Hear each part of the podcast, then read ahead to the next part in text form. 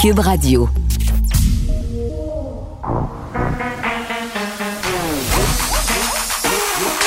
Elle a une opinion sur tous les sujets. Pour elle, toutes les questions peuvent être posées. Geneviève Peterson. Cube, Radio. Salut tout le monde, bienvenue à l'émission. On va être ensemble pour les deux prochaines heures et demie. On va parler de la COVID aujourd'hui, un gros classique des sept derniers mois, mais quand même, on va aborder d'autres sujets parce qu'à un moment donné, ça va faire et il se passe, il se passe d'autres choses. Hein? Il se passe d'autres choses, comme cette campagne de publicité de Kraft euh, pour son Kraft Dinner, euh, une campagne qui s'échelonne sur quelques jours et où on nous invite à envoyer des nudes N-O-O-D-S, euh, faisant référence évidemment au fameux spot du craft dinner, mais aussi aux photos nues qu'on envoie euh, sur Internet et qu'on reçoit souvent de façon non sollicitée. Et dans le communiqué de presse euh, que émis la marque Craft, on dit qu'on en, on les gens à envoyer des nudes non sollicités. Donc, est-ce que c'est l'idée du siècle? Ou est-ce que c'est une fausse bonne idée? On va se poser la question avec une personne qui officie en marketing. Et moi, je peux vous dire tout de suite à quelle enseigne je loge. Je pense que Kraft euh, l'a échappé. Puis, pas rien qu'un peu, on aura aussi euh, des maires de la Gaspésie aujourd'hui parce que cette région passe au rouge. Euh, le maire de Carleton-sur-Mer et de Pointe-à-la-Croix seront avec nous pour un peu faire le point sur ce qui se passe là-bas. Est-ce qu'ils regrettent de nous avoir accueillis cet été? Vous vous en rappelez, là, il y avait beaucoup d'images qui circulaient euh, de touristes qui avaient littéralement assiégé la Gaspésie pour le meilleur et pour le pire à ce moment-là. on voyait des gens qui saccageaient les plages, qui agissaient vraiment euh, sans aucune classe, des campeurs du dimanche qui euh, laissaient des amoncellements de déchets derrière eux. Donc là, les cas explosent là-bas une autre raison peut-être de regretter euh, l'avenue des Montréalais. Et Varda Étienne euh, va réagir euh, à une chronique d'Hugo Dumas qui a été publiée dans la presse aujourd'hui concernant Occupation double, le manque de vocabulaire, le manque de culture générale. Est-ce qu'on est en train d'assister hein, à une génération entière d'incultes, hein, qui sont rendus incultes, qui ont plus de vocabulaire, qui qui savent plus qu'est-ce qui est quoi. Hugo Dumas donnait par ailleurs l'exemple euh, d'Yvon Deschamps, quelqu'un qui savait pas c'était qui. Quand même quelque chose. Hein. Un des humoristes euh, emblématiques du Québec qui a été très, très important pour notre culture. Mais moi, je me pose la question, est-ce que c'est pas un texte un peu classiste où on est en train de, rire un peu de l'ignorance des gens? Est-ce que c'est la meilleure façon est-ce que c'est une bonne chose de tourner ces personnes-là en bourrique? Bon, vous allez me dire, OK, ils s'inscrivent à Occupation Double. Hein? On peut bien rire d'eux autres un peu. Moment donné, jusqu'à quel point c'est la fausse au lion et jusqu'à quel point on se gargarise du malheur et de l'ignorance des autres. Euh, une émission qui est d'ailleurs euh, très appréciée des ados, puis on va se poser euh, des questions sur nos ados. Là, hier, on a eu l'Association des pédiatres qui a fait cette sortie pour condamner, entre guillemets, les mesures sanitaires qui ont été imposées dans les écoles secondaires qui sont effectives jeudi. tu sais, je demandais à, à la personne de l'Association des pédiatres, est-ce que votre discours, vous avez peur qu'il soit repris par les anti-masques? M'a répondu non. Ben, j'ai des petites nouvelles pour eux autres, l'Association des pédiatres, depuis hier, que je reçois de la haine des anti-masques, des screen captures, justement, de, leur, cette lettre-là pour dire, écoutez, même les pédiatres le disent, le masque, c'est pas bon, on va faire une génération COVID, c'est épouvantable. Et je reçois des affaires, là, ce matin, un gars qui me disait de me rentrer des masques là où vous pensez, euh, me traitait de psychopathe, de salope. en tout cas, ça frise euh, le ridicule. Puis malheureusement, ben, c'était écrit dans le ciel que ce discours-là allait être repris par les anti-masques. Je pense qu'à l'Association des pédiatres, on a voulu bien faire, mais il y a tout le temps un peu de récupération. Euh, puis, tu sais, on s'en va tout de suite parler avec Nicolas Prévost, qui est président de la Fédération québécoise des directions d'établissements d'enseignement, parce que euh, bon, on va se parler évidemment de la question des jeunes, mais du manque d'encadrement pour les élèves qui doivent s'absenter de l'école pour aller faire des tests de dépistage de la COVID. Il y a plusieurs problématiques là, en ce moment entourant ça. Monsieur Prévost, bonjour. Bonjour, Madame Peterson. Bon, euh, évidemment, euh, en ce moment, beaucoup de personnes sont absentes dans les milieux de travail, dans les écoles, les écoles n'y échappent pas. On doit aller se faire tester si on était en contact avec quelqu'un euh, qui est soupçonné d'avoir la COVID ou si euh, on était en contact avec quelqu'un qui a eu un diagnostic euh, positif. Et le résultat de tout ça, c'est qu'il y a des jeunes qui sont à la maison en ce moment, qui attendent, qui attendent leur diagnostic et qui ne reçoivent pas l'enseignement à distance dont ils auraient besoin. Et le résultat, c'est que les retards s'accumulent. Tout à fait. Euh, bon, on savait que c'était un peu un, je reste un peu un vide présentement là au niveau des, des, euh, ces élèves-là euh, qui, qui nous quittent. Bon, faut comprendre qu'en début de, pandémie, on, on disait de, de, de, traiter ça comme un cas de grippe. Donc, on donnait du matériel scolaire à nos élèves pour une période de deux à trois jours. On se rend compte avec l'augmentation des cas de plus, plus en plus fréquents, les, les enquêtes de la santé publique qui sont de plus en plus longues que avant d'avoir le résultat de dépistage, on peut aller vers une période de 10 ou 14 jours euh, d'absence des élèves, ce qui nous apparaît là, très, très long sans avoir de service là, de, l'école. Et nous, ben, on, décrit un peu cette situation-là là, pour mm. euh, trouver des solutions. Et il n'y aura pas, malheureusement, pas 10 000 solutions présentement sur la table parce qu'on manque de personnel. OK, mais moi, j'ai revenons à la base parce qu'il s'est dit beaucoup d'affaires, euh, notamment au niveau du ministère de l'Éducation. Monsieur Roberge, qu'est-ce qu'il a promis au départ pour ces élèves-là qui étaient retirés en attente euh, d'un test COVID? Parce que ce que je comprends, là, vous me parlez, M. Prévost, d'un délai de 10-14 jours. Ça, c'est pas une exception. Là, ça arrive souvent. Donc, ils sont plusieurs dans cette situation. Euh, le gouvernement, qu'avait-il prévu au départ? Au départ, le gouvernement avait prévu de l'enseignement à distance lorsqu'il y aura fermeture d'une classe complète. Quand la classe complète quitte pour la maison pour une période de, de, de variant de 10 à 14 jours moins ou des fois plus, il y a de l'enseignement à domicile avec euh, un seuil garanti de temps. On parle de 10 heures pour les plus petits euh, et jusqu'à 15 heures là, pour nos plus vieux au primaire et pour les élèves du secondaire euh, FGA, FP. Mm-hmm. Maintenant, pour euh, les élèves qui avaient des conditions médicales particulières et qui étaient absents à long terme et même peut-être pour l'année, eux aussi avaient droit à la formation à distance avec un seuil minimal de service. OK, mais attendez. Pour les autres élèves. Oui, c'est ça. Mais ce que je comprends, c'est que ceux qui sont retirés en attente de leur résultat de test COVID, parce qu'à un moment donné, ça devient excessivement compliqué, là. ce qu'ils ont droit, c'est 15 heures de cours par semaine et 2 heures par jour poser des questions. C'est tout ça. Oui, mais pour les élèves qui ont des conditions médicales particulières, eux, ils ont droit à ce 15 heures-là là, avec euh, des questions. Mais pour les élèves qui sont retirés de façon euh, temporaire, ceux qui attendent comme ça, euh, qui sont en attente de résultats, puis qui, des fois c'est un élève qui est retiré, parfois c'est deux ou trois ou quatre, dépendamment de l'enquête. Ces élèves-là, eux, n'ont pas le service garanti là, de, du 15 heures par semaine là, pour les plus vieux. OK, donc qu'est-ce qu'ils ont, ces élèves-là? Rien? C'est à la discrétion du prof?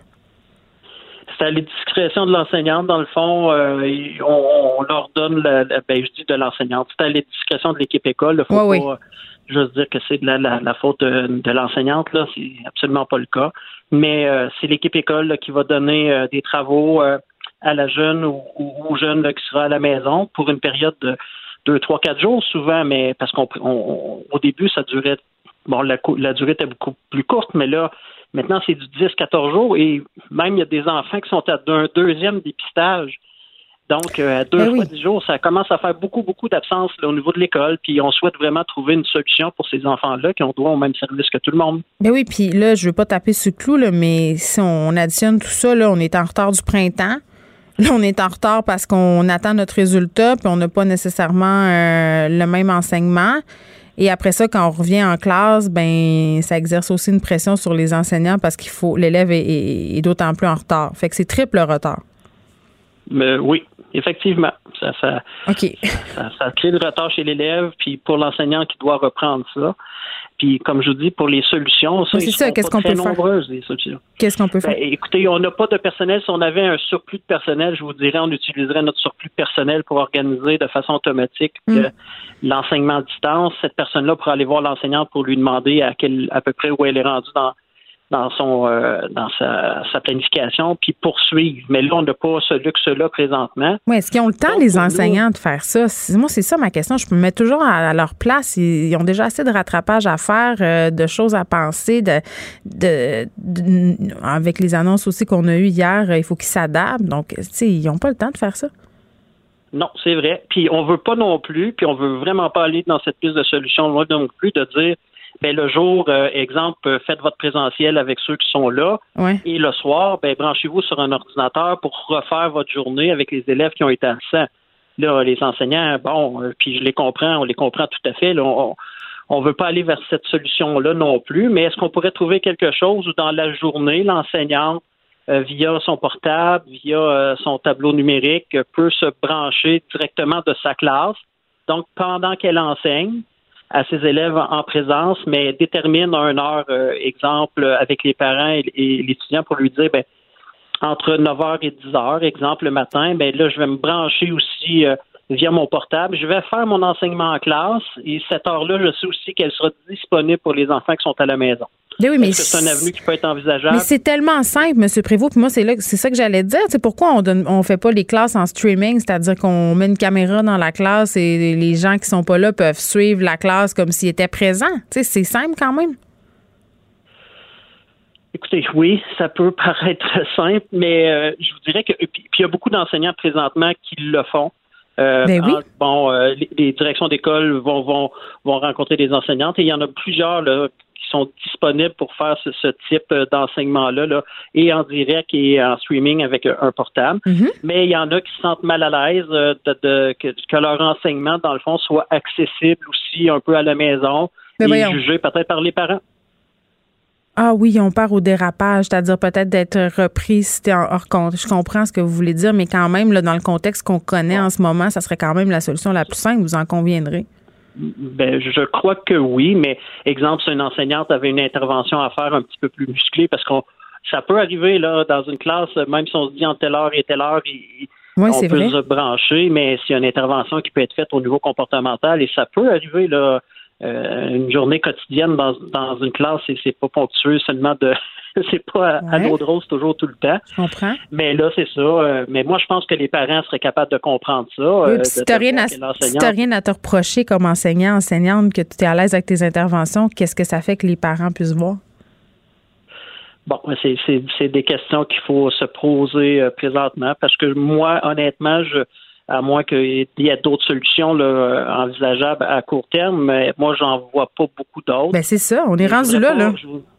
Oui, puis je voudrais pas que ce soit seulement sur le dos des enseignants non plus. Là. Je, ça, je pense que les gens comprennent bien, mais il euh, faudra trouver des solutions. Ce qui est important, c'est que ces, ces élèves-là n'ont pas de service pendant des périodes qui m'apparaissent euh, c'est beaucoup trop longue. Puis c'est, ben oui. Puis tu sais, je veux, je veux vraiment être clair ici, M. Prévost. Là, je vous pose des questions sur euh, les solutions possibles parce que vraiment, on est en mode solution. Moi, je veux tellement pas mettre ça, pelleter ça sur le dos des enseignants. Moi, je pense qu'en ce moment, là, faudrait vraiment, euh, et les parents, et les enseignants, et les directions d'école se dire, hey, écoutez, la gang, là, c'est le système D. Euh, on fait des affaires en streaming, on voit comment ça se passe parce que là, visiblement, euh, on veut pas que les ados soient pénalisés. Puis, tu sais, c'est un peu pour ça aussi qu'hier, les pédiatres faisaient une sortie pour dire Là, euh, est-ce qu'on va assister à une génération COVID? Est-ce qu'il y a des élèves, justement, qui, à cause d'un trop grand retard, euh, vont décrocher? Tu ce sont des préoccupations quand même qui sont légitimes. Puis j'ai envie de vous demander comment ça se passe sur le terrain, parce qu'on parle beaucoup de la détresse euh, chez les jeunes, de ce qu'elle a engendré les nouvelles consignes, mais en même temps, on voit plein de témoignages passés depuis hier pour dire que c'est pas si pire. Les jeunes le prennent quand même bien. Ben, écoutez, moi, de ce que j'entends de mes collègues sur le terrain, si on revient exemple, au port du masque, euh, la réponse des, élèves est quand même très, très bonne. Oui, parce qu'ils veulent être là, ils euh, veulent être à l'école. Ben oui, ils ont plus de problématiques à, ne pas être présents à l'école. Dans le fond, c'est la mesure du un jour sur deux euh, à distance qui les, qui les, ils sont plus contre cette mesure-là que le port du masque obligatoire, même en classe, en disant, ben regardez, on va faire un effort, puis on va être en, en classe parce qu'ils sont très conscients, puis je suis parfaitement d'accord avec eux. Nous, on, a toujours dit qu'il faut mettre toutes les mesures possibles avant d'aller vers un enseignement à domicile où les enfants écoutez, euh, on, peut travailler de la maison, c'est pas comme travailler en classe avec son enseignante qui est devant nous. Hein. Les enseignants aussi veulent être en présentiel. Là.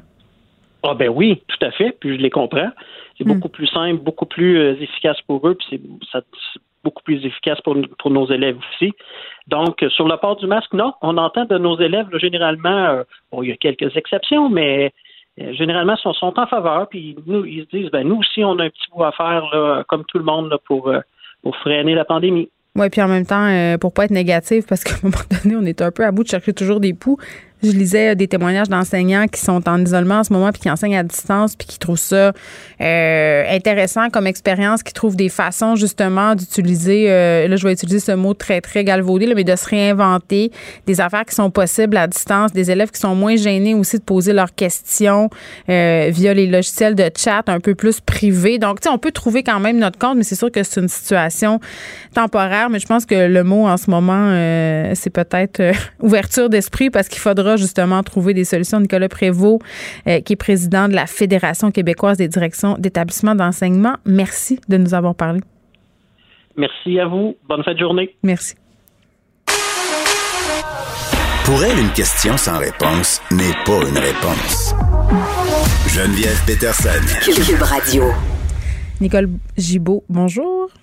Bonjour Geneviève. Bon, évidemment, on parle depuis le début de la semaine de cette affaire euh, Joyce Echaquan et toutes sortes d'articles qui sortent en lien avec euh, bon ce drame-là qui s'est déroulé à l'hôpital euh, de Joliette. Puis il y a un article qui a attiré mon attention, euh, en fait, sur la surreprésentation des autochtones dans le système de justice.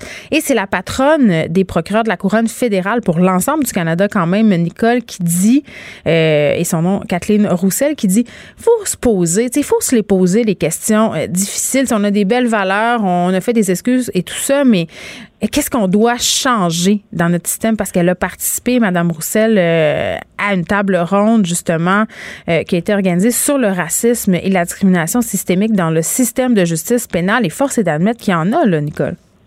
Ah, oh, il y en a certains. Puis on voit que euh, il y a, d'après les statistiques qui, sont données dans cet article-là, il y aurait 30 euh, de la population carcérale qui serait évidemment euh, dans dans le système carcéral qui serait des autochtones comparativement à 5% si euh, de, de la population comme telle c'est c'est qui forme de la population c'est-à-dire je trouve ça absolument incroyable comme chiffre mais force est d'admettre là que quand même ce sont des tables rondes très organisées et, et sérieuses puis on a mis le doigt sur quelque chose que personnellement j'ai vécu aussi. Puis je pense que il y a plusieurs. Ah oui, oui. Il y a plusieurs personnes. Ben, faut jamais oublier que je viens d'un district où on touchait la région euh, où il y a beaucoup d'autochtones dans la dans la région de Maniwaki, euh, dans la région de Campbell's Bay, euh, partout. Alors oui, on, on, avait beaucoup de, de clientèle, mais j'ai tellement été euh, allumée par cet article-là, moi aussi, parce que je me dis, c'est vrai que c'est un phénomène de porte tournante. Euh, on appelle ça parce que ça rentre dans le système judiciaire. Ils commettent des infractions. Euh, ils acceptent, euh, ils ont une grande résilience pour ça, par exemple, c'est ce que j'ai toujours noté, très respectueux, acceptaient leur sentence, etc. Mais malheureusement, euh, c'est lorsqu'ils rentraient en détention, ben c'est sûr qu'ils vont en sortir à un moment donné, d'où l'effet de la porte tournante. Mm. Et ça se pouvait que je le voyais dans quelques mois, quelques années de plus, euh, parce qu'il y avait toujours un problème récurrent qu'on ne pouvait pas euh, que c'était difficile d'attaquer à la base parce que mais il fallait le euh, traiter. Tu sais, on parlait euh, du changement d'approche récemment, toi puis moi, tu sais, notamment le DPCP qui disait bon, en matière de possession de drogue, on devrait peut-être penser à agir autrement. Là, c'est un peu ce qu'elle propose. Euh, Absolument. Oui, puis dans les sentences, euh, en tout cas, moi j'ai vu, évidemment, dans les années, on s'est amélioré dans la question des sentences. Il y avait également des grands chefs ou des euh, les anciens hein, dans les communautés mm. souvent nous aidaient beaucoup, beaucoup, beaucoup, faisaient des suggestions et à moins que ça soit complètement hors de, de, de chose qui peut pas exister là. Euh, souvent, euh, ça aidait, entre autres, dans une probation. Tu sais, une probation, ben, on peut évidemment lui imposer certaines conditions, mais des conditions qui nous étaient proposées. Puis je pense que par par par des gens euh, de la communauté ou des communautés. Puis je mm. pense que ça, c'est d'une importance capitale. Donc, il faudrait que ça soit une. Tu sais, il faut qu'on pense à des sentences avec qui sont faits sur mesure souvent. Puis au début, on va dire ben là, euh, c'est des citoyens canadiens comme tout le monde. Oui, mais il y a, il y a, il y a une il y a une réalité à laquelle il faut faire face, puis c'est ça d'accepter. Mais tu sais quoi? C'est ça l'acceptation. Tu sais quoi, Nicole, le, premier ministre François Legault qui va offrir euh, ses excuses à la famille de Joyce Echaquan, puis disait, euh, tu sais, je veux qu'on parle du travail en amont parce que c'est une chose, euh, bon, peut-être d'avoir une approche différente en cours, mais avant qu'on se rende là, on disait par exemple qu'on offrirait une formation à, à, tout le personnel de l'hôpital de Joliette concernant la culture, les cultures autochtones. Tu sais, à un moment donné, aussi, il faut que les procureurs de la couronne, euh, les avocats euh, de la défense, tout ça, les juges, puissent aussi être au fait euh, de ces cultures-là qui sont fort différentes pour pouvoir intervenir de la bonne façon parce que c'est une question de santé publique. Et j'ai envie de te dire, ça touche pas seulement les cultures autochtones. Je recevais ici l'an dernier la présidente de la Maison Haïti, je crois, parce qu'il y avait une étude qui était sortie qui m'avait jeté à terre la surreprésentation des enfants racisés, les enfants des communautés noires à la DPJ. Euh, tu sais, à un moment donné, quand tu viens, puis ça s'expliquait aussi par un, problème systémique, tu sais, on a des communautés qui sont défavorisées, qui sont victimes de biais racistes, et c'est comme une roue qui tourne. Sais, la ben, porte tournante, c'est vraiment une bonne image. Exactement ça. Et il faut vraiment y aller en amont. Mais de plus en plus, on voit, puis, puis là, évidemment, on peut pas euh, le nier avec les événements qui se sont passés euh, dernièrement et les événements de George Floyd. Tout ça est, est, est, dans un pensée-y bien, mais en amont.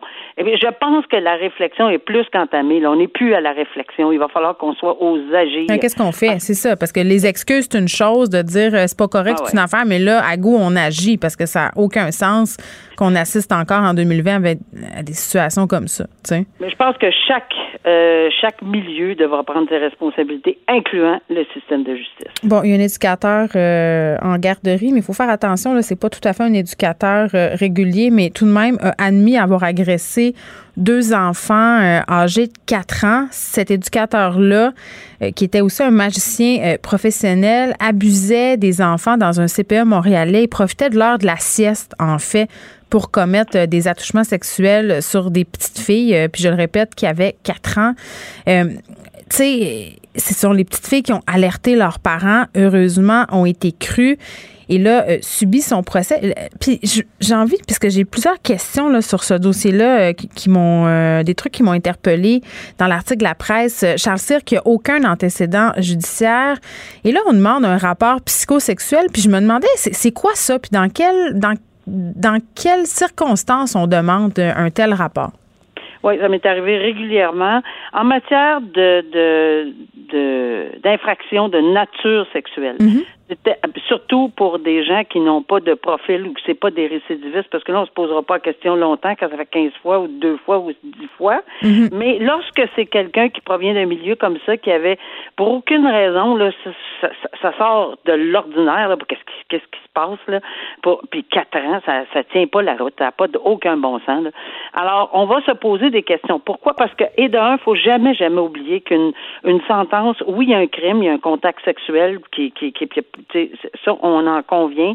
Euh, mais il y a également la personne. Il faut comprendre la personne avant de la sentencer. Pourquoi? Parce que hmm. une sentence doit être individuelle. Alors, si on est prêt avec un problème, euh, là, on va le prendre dans un contexte général. Si on est prêt avec une personne qui a vraiment un problème sexuel, oui, il y a ces, ces, ces, espèces de tests-là. Et oui, j'y ai fait face souvent.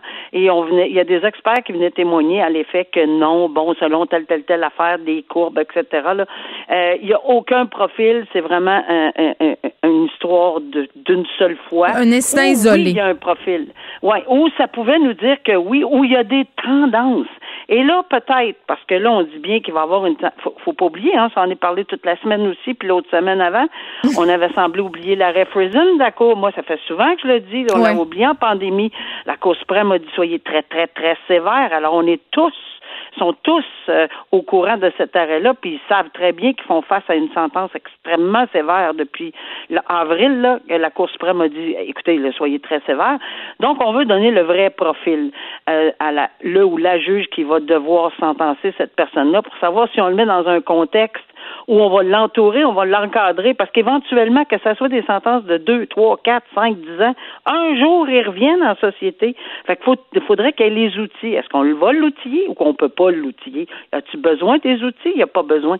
C'est seulement un rapport présententiel accompagné d'un, de, de, de, de ce espèce de test, là, mm qui peut nous donner à peu près toutes les réponses aux questions qu'on pourrait avoir comme juge. C'est tellement plate, ce type de nouvelles-là. Sais-tu pourquoi? Parce que je me dis, ça encourage les préjugés qu'on a envers les éducateurs qui sont en garderie, puis même les éducateurs au service de garde. Moi, ça m'est arrivé euh, à la garderie de mon fils, qui l'a fréquenté quand même euh, de 1 à 5 ans, jusqu'à son entrée euh, à l'école. Nicole, c'était une garderie en milieu familial et je me rappellerai toujours du premier jour où je suis allée visiter la garderie, une femme extraordinaire qui m'ouvre la porte. Je visite le milieu, je trouve ça le fun, il y a de la bonne... Tu sais, c'est comme aller faire garder son fils chez sa mère. C'est ce feel-là que j'avais.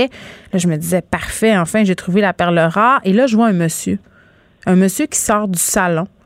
Puis son, je comprends que c'est son mari. Puis elle me dit, ah oui, mon mari est là pendant toute la journée, puis il m'aide avec les enfants euh, à faire les sorties au parc et tout ça. Et c'est plate à dire, là, mais dans ma tête, tout de suite, j'ai eu un espèce de mouvement de recul sais, à cause de tout ce qu'on entend puis tout ce qu'on voit. Puis je veux juste dire, tu sais, il était excellent, ce monsieur-là. Il, était parfait, là. Il, aimait les enfants. Mais c'est poche parce qu'on dirait qu'à cause des histoires comme ça, quand on voit des éducateurs masculins, on se sent moins en confiance. C'est vraiment, c'est vraiment pas le fun.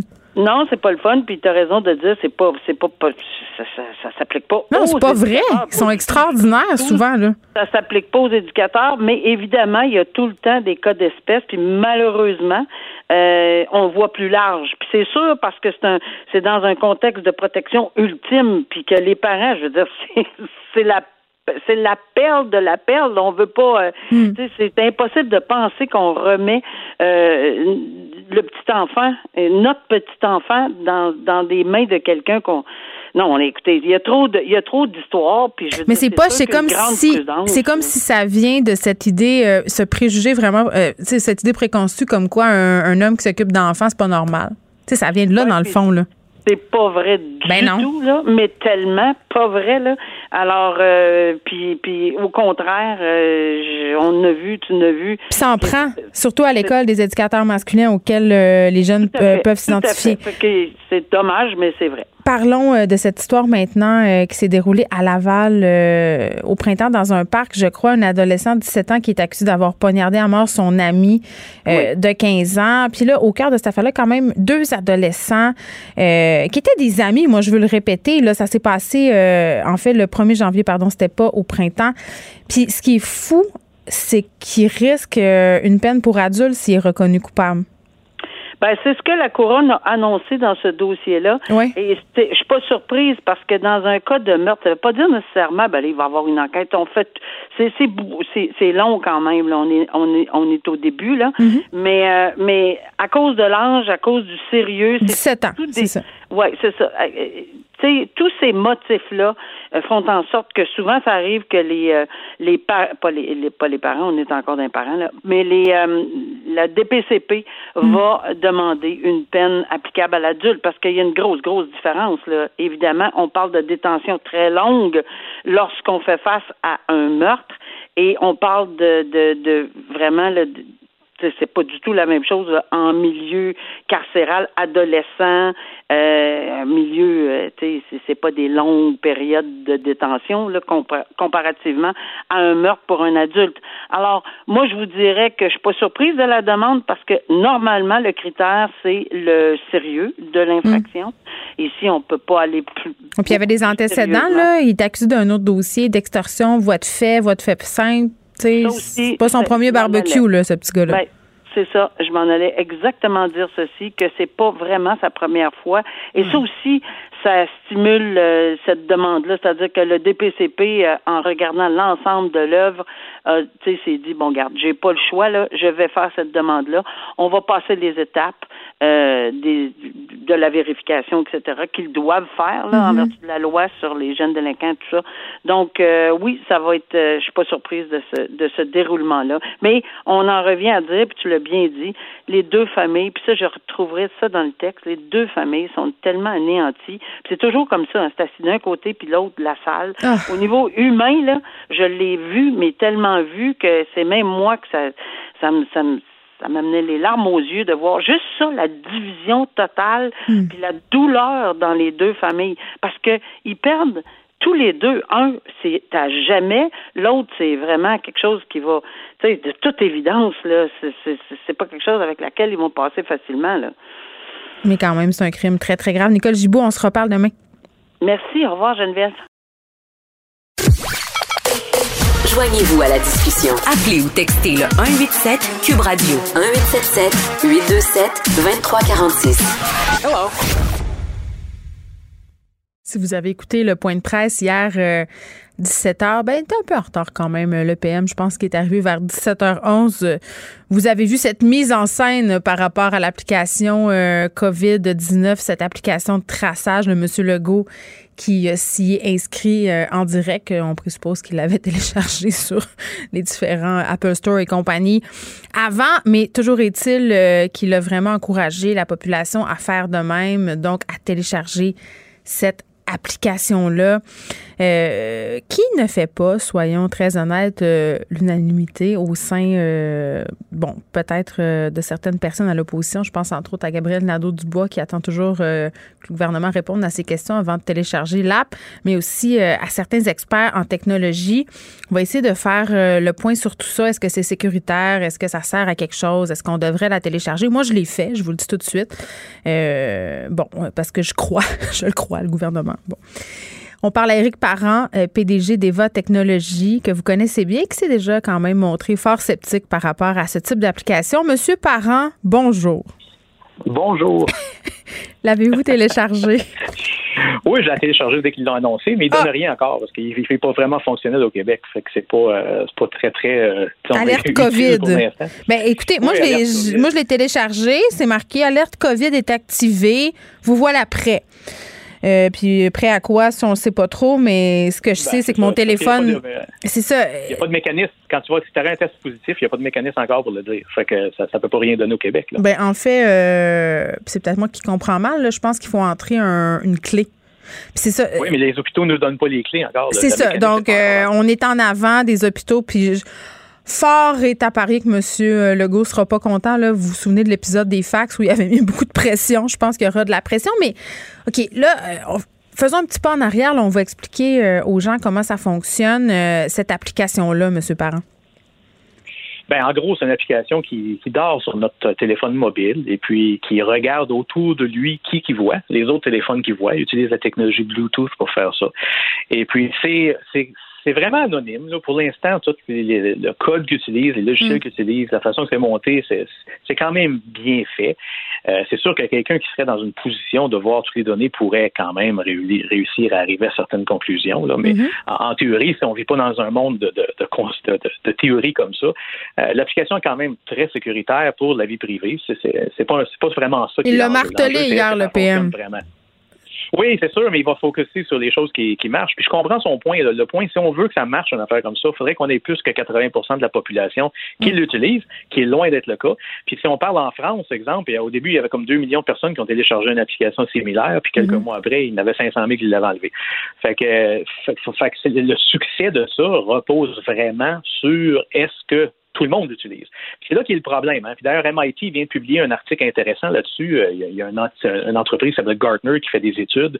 Et puis quand il y a une nouvelle technologie qui fait surface, euh, il, y a, il y a une courbe de, de, disons, de popularité, puis des fois ça plante.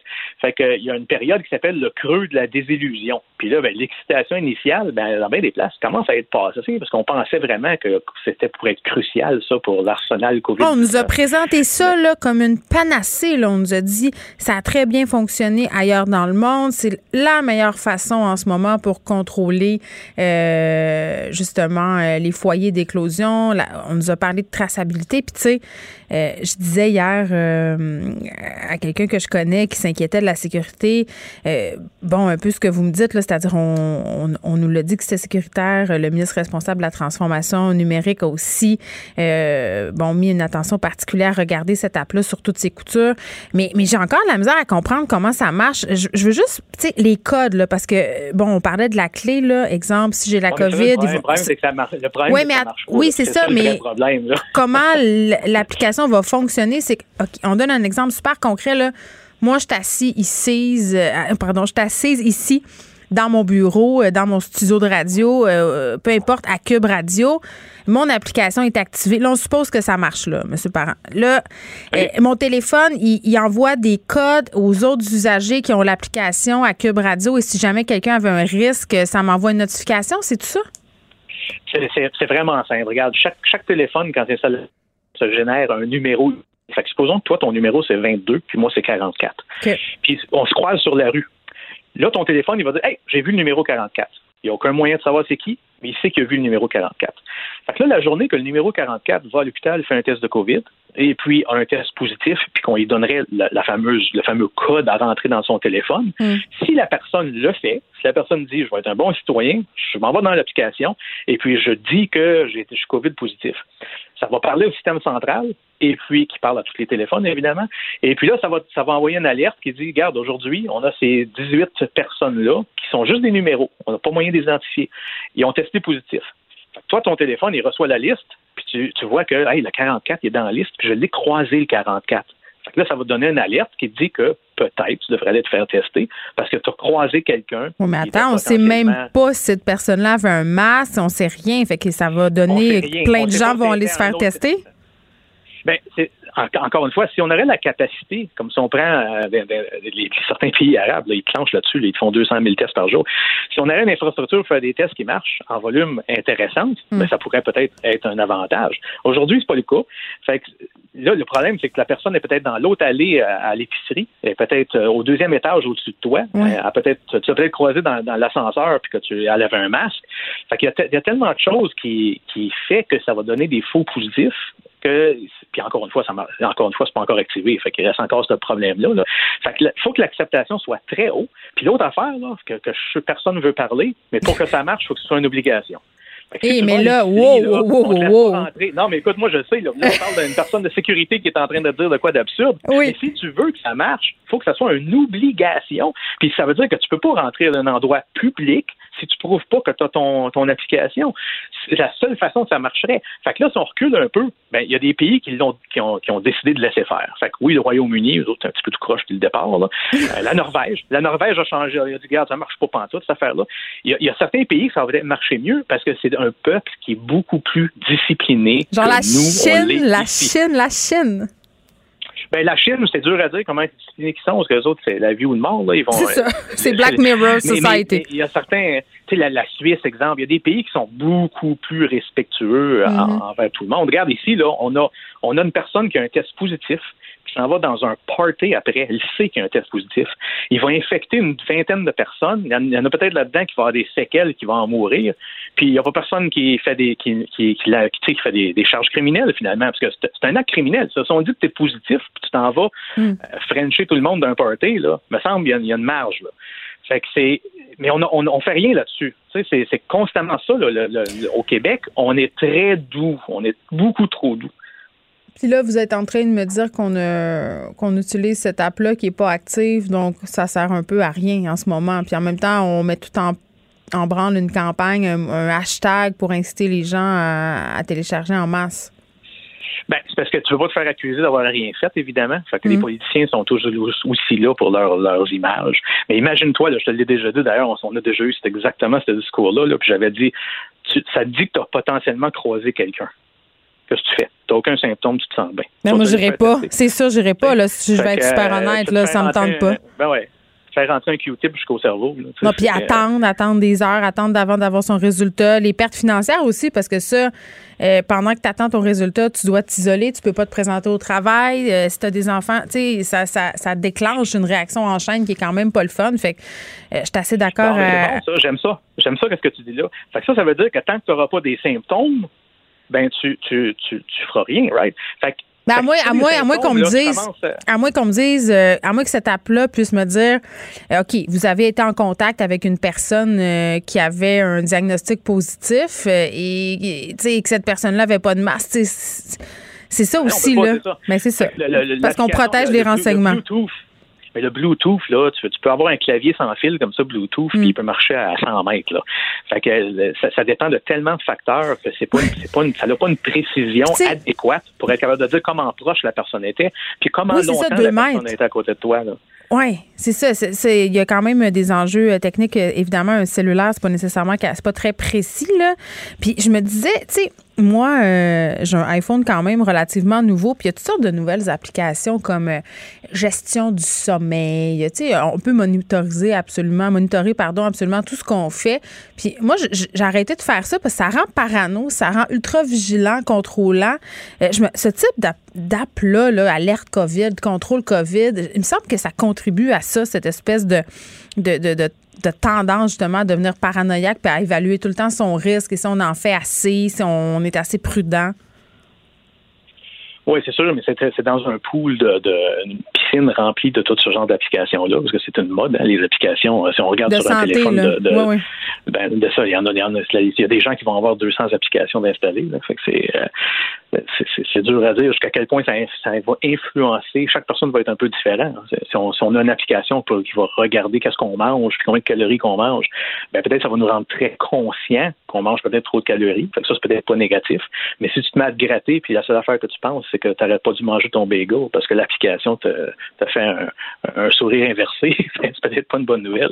Mais tu vois, euh, il y a une auditrice qui m'écrit qui me dit exactement ce qu'on est en train de se dire, là, que l'application ben elle sait pas si la personne que tu as croisée, elle avait un masque, si elle était à moins de deux mètres. Bref, il nous manque beaucoup de données.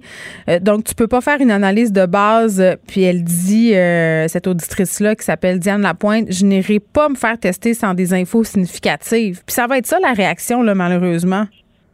Ben c'est sûr, mais de l'autre côté, imagine, là, tu passes dans, tu prends l'ascenseur, mais la personne avant toi, qui était là 30 secondes avant, est malade comme un chien, a poussé sur tous les pitons. Les autres, tu rentres dans l'ascenseur, que non. là, Ouais, mais ça arrive, c'est sûr, là. Statistiquement, c'est sûr que ça arrive. Fait que toi, tu vas arriver dans l'ascenseur, puis mm. ça te donnera jamais une alerte, la personne n'est même plus là. Fait que pour, puis pourtant, en, toute, cette technologie-là, si on veut, ce, genre de choses-là, mm. il y a une technologie. On faut penser hotspot. Là. Hotspot, c'est comment longtemps un, un, endroit reste chaud. Fait que tous ces facteurs-là sont pas là-dedans également. Fait que, fait que c'est cool, mais c'est pour ça que le, rapport d'MIT le dit très bien. La courbe, on est dans, dans le fond de, l'illusion. Puis mhm. là, ça, commence à s'enligner bien plus que ça aboutira à rien, puis ça va être de l'argent mal investi. Parce qu'il y a beaucoup d'argent qui est investi dans ces choses-là aussi. On est mieux d'attendre le vaccin. Parents, merci, PDG d'Eva Technologies. Bienvenue, bonne journée. Bonne journée. Pour elle, une question sans réponse n'est pas une réponse. Geneviève Peterson. Cube Radio. Il y a des villes gaspésiennes qui passent euh, taux rouge aujourd'hui. Je pense à Maria, euh, Nouvelle, Carleton-sur-Mer et par ailleurs Christian Dubé euh, qui a été questionné pendant la période de questions, à savoir est-ce qu'il y a d'autres régions qui vont passer au rouge dans les prochains jours, voire les prochaines heures? Eh bien, la réponse est oui. L'emphase, évidemment, est mise sur les mesures sanitaires. Donc, il faut s'attendre à voir d'autres, d'autres régions du Québec changer de couleur très, très prochainement parce qu'on l'a vu avec cette hausse aujourd'hui absolument euh, euh, inquiétante. 1364 nouveaux cas, euh, des décès aussi, des hospitalisations à la hausse. Je pense qu'il faut s'y attendre. Je m'en vais tout de suite rejoindre Mathieu Lapointe, qui est le maire de Carleton-sur-Mer. Monsieur Lapointe, bonjour. Bonjour. Hein. Bon, vous avez eu évidemment, euh, vous aussi, une hausse importante des cas dans les derniers jours. C'est sûr que, tu sais, Carleton-sur-Mer, euh, c'est pas une ville euh, qui est grande comme Montréal, mais au prorata par habitant, vous avez beaucoup de cas, ce qui explique votre passage en zone rouge. Vous aviez déjà imposé quand même des mesures plus restrictives dans les derniers jours. Qu'est-ce qui, qu'est-ce que ça va changer maintenant que vous passez au rouge?